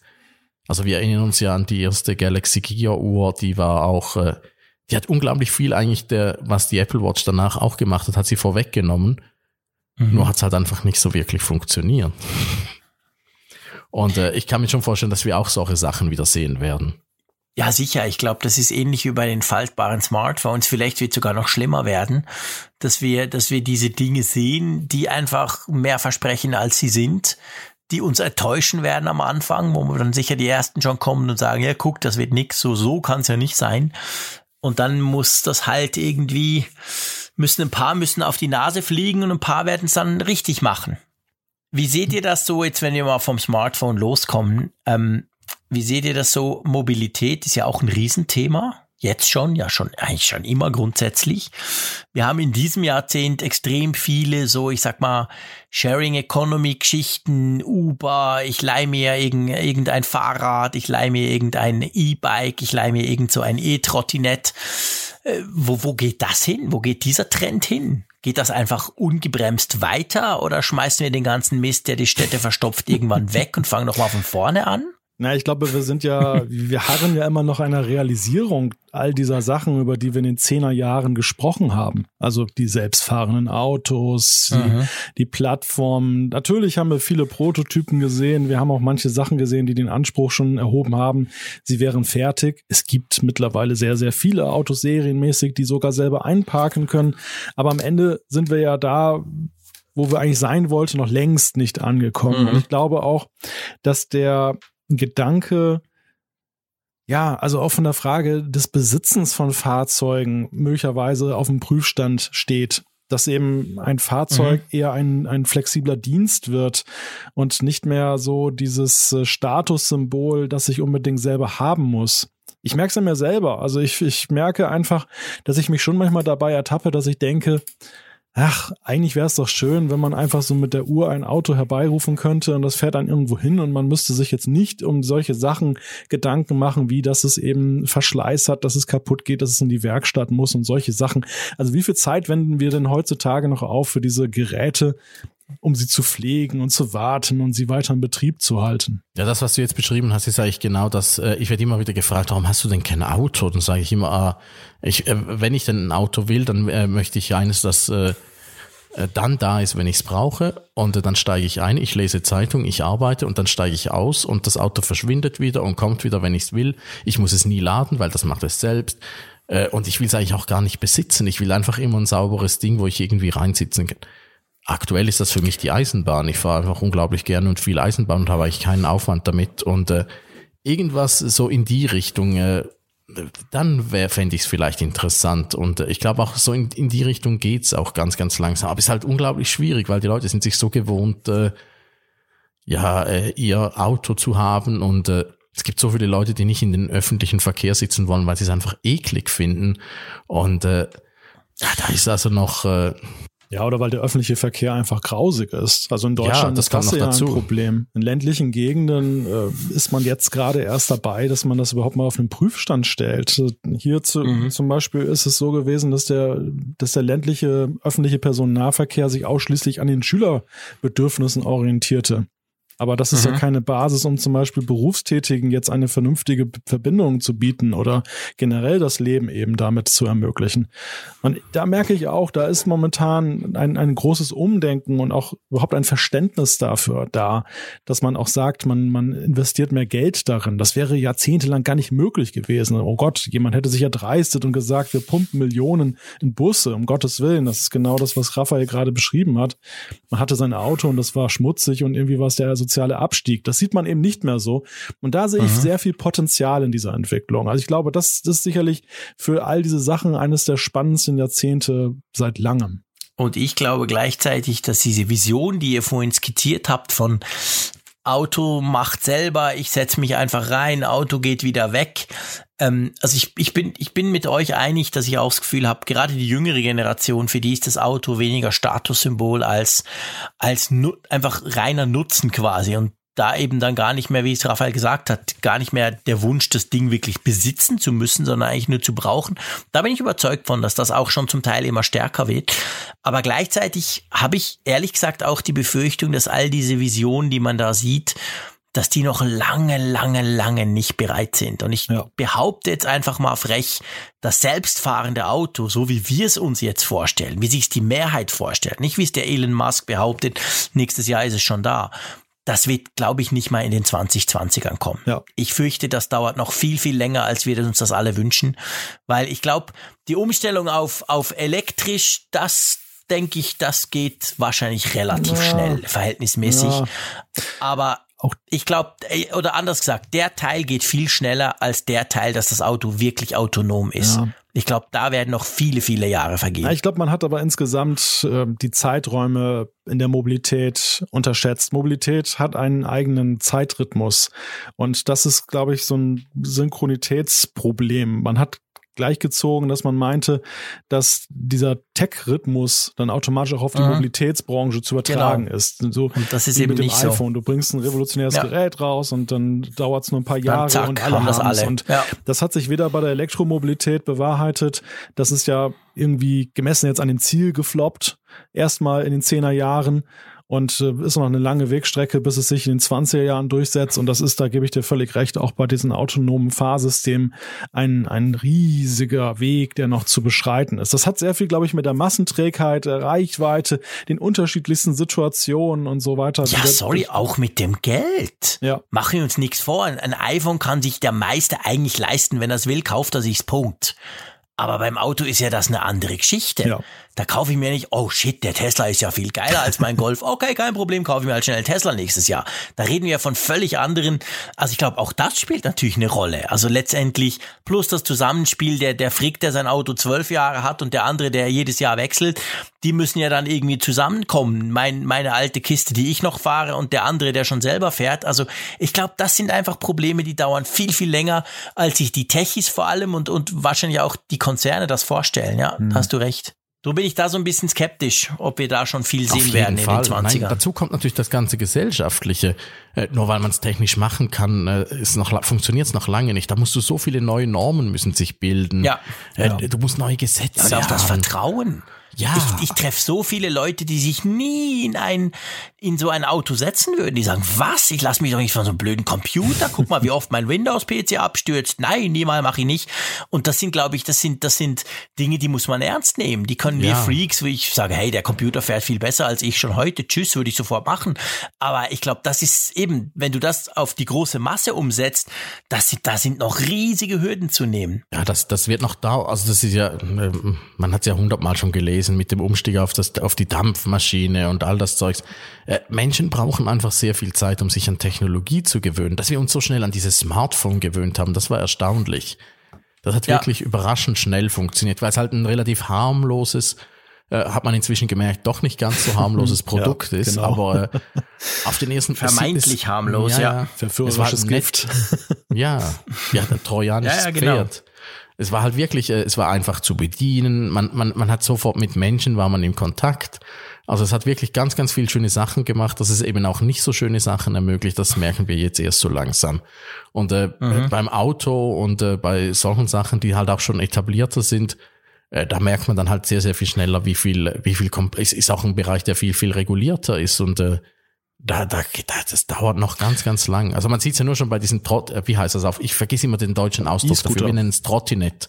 Hm. E-Scooter, genau. Mit diesen E-Scooter-Haufen da in den Städten, die einfach plötzlich da waren. Erst waren es diese O-Bike-Velo, ich weiß nicht, ob ihr die in Deutschland auch hattet. Die waren von einer Nacht auf der anderen waren plötzlich O-Bikes da, diese halb-gratis-Velos und dann waren plötzlich diese Kickboards da. Äh, nur weil es die Technologie schnell kann, äh, wird es noch lange nicht angenommen und äh, da braucht's äh, ganz, ganz viel drumrum, was, äh, was ganz, ganz viele einfach vergessen und äh, es ja. reicht nicht Technologie den Leuten hinzukarren und sagen, da habt ihr, ja. Du musst den Leuten auch zeigen, wie es geht. Du musst den Leuten die Angst nehmen. Die Leute müssen es wollen und äh ja, und es ist auch so ein Spagat. Das, das, das trifft sowohl auf den E-Scooter zu als auf das E-Auto. Ähm, auf der einen Seite musst du es sehr offensiv einführen, damit überhaupt erstmal die Wahrnehmung entsteht. Und auf der anderen Seite bist du sehr schnell aber auch dann in einer Anti-Stimmung, die dann entsteht, mhm. bei den Leuten das zu viel wird, weil sie auch die Nachteile sehen. Und äh, unsere Mobilität, so wie sie war, ist zwar in die Zukunft gerichtet schwierig, also allein die Tatsache, dass wir eben da in unseren Autos irgendetwas verbrennen, ist ja gemessen an den Maßstäben, die wir sonst haben, in unserem Wohnen, unserem Tun ja eigentlich schon etwas äh, anachronistisch. Aber auf der anderen Seite die Vorteile, die damit einhergehen, die diese Mobilität, diese Mobilität dann entwickelt hat, ja, da sind diese neuen Technologien halt noch so weit hinterher und auf den ersten Blick nur mit Nachteilen behaftet, dass das eben total abschreckt. Allein dieses Reichweitenthema bei den Autos. Da wird uns noch einiges beschäftigen. Vielleicht abschließend eine Frage, die natürlich das Ganze so ein bisschen durchzieht. Jetzt wieder vielleicht eher Richtung Smartphone, aber nicht nur. Wir haben von Brillen gesprochen, wir haben vom, vom Smartphones, von Bildschirmen in jeder Art und Größe gesprochen. Da stellt sich natürlich ganz generell, und die Frage gilt letztendlich auch fürs Auto der Zukunft, was glaubt ihr, wie wir eigentlich unsere Geräte in Zukunft steuern? Also ich persönlich vielleicht gleich so als als Einwurf.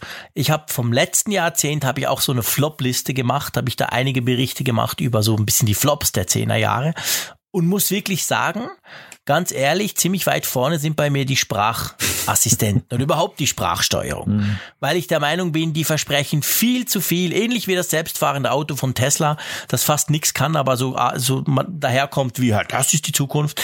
Ähm, bin ich der Meinung, die Sprachassistenten, die können viel, viel, viel zu wenig. Und doch sagen ja die meisten in Zukunft, wir werden vor allem mit Sprache mit unseren Geräten kommunizieren. Wie seht ihr das? Ja, das ist in der Tat eine gute Frage, weil ich sehe das genauso.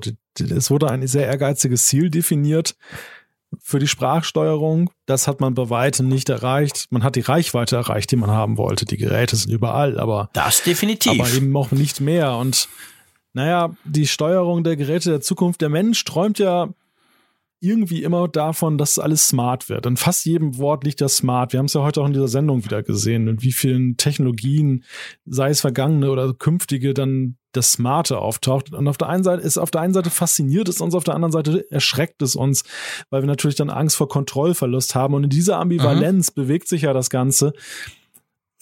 Wir sind jetzt so ein bisschen an der Schwelle, wo die Technologie eigentlich mehr übernehmen könnte, als sie es bislang konnte. Aber trauen wir ihr das zu? Wollen wir uns, legen wir uns in ihre Arme? Das ist ja eigentlich so die spannende Frage der Zukunft. Vielleicht nicht nur auf die 20er Jahre reduziert, aber ich könnte mir vorstellen, dass wir im Laufe dieses Jahrzehnts diese ersten ernsthaften Fragestellungen in der Richtung haben und dann geht es erst richtig los. Und dann ist halt die Frage, vertrauen wir diesem Smart, in dem wir immer ewig entgegengefiebert haben? Ja, und es muss einfach besser werden. Solange mich das Teil großmehrheitlich nicht versteht, vertraue ich ihm nicht nur nicht, sondern ich nutze es auch einfach nicht. Ja, ich glaube, es braucht halt so eine, so eine Mischung. Es, es muss A, äh, besser erraten, was wir wollen und äh, das auch richtig umsetzen. Das, äh, da sind wir ja noch sehr, sehr weit davon entfernt. Aber ich, ich glaube schon, dass es so eine, und äh, du hast ja das Bedienen, hast du ja auch gefragt. Ich glaube schon, dass es eine, eine Mischung aus dem ist, was wir alles schon haben. Äh, Hände, die haben wir immer dabei. Irgend, irgendwas mit den Händen, äh, die, das, das wird nicht verschwinden. Stimme kann sehr, sehr viel, aber äh, manche Leute können Texte diktieren. Ich kann das zum Beispiel extrem schlecht. Ich bin so viel schneller, wenn ich von Hand schreibe.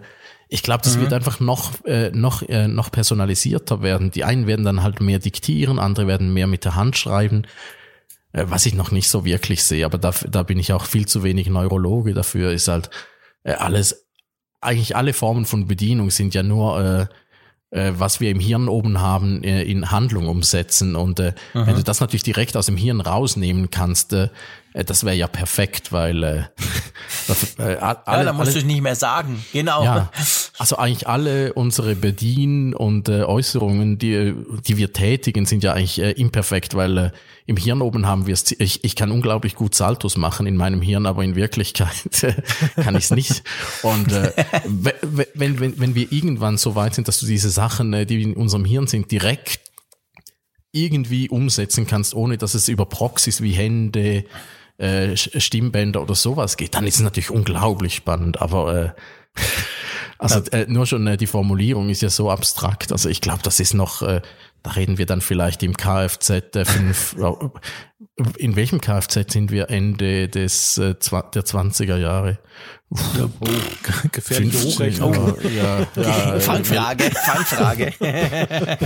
Bis dann macht der Samsung Neon äh, uns den Kfz. Aber auf jeden Fall, ich glaube, das ist etwas, was wir dann erst äh, so äh, 50er Jahre oder so äh, ernsthaft. Das, ah, das gibt es so Vorstellung, dass Jean-Claude direkt aus seinem Gehirn Sachen machen kann. Ja, ich denke an, an, an Futurama mit dem Kopfmuseum. und dann ja, ist jede genau. ernsthafte Diskussion eh futsch.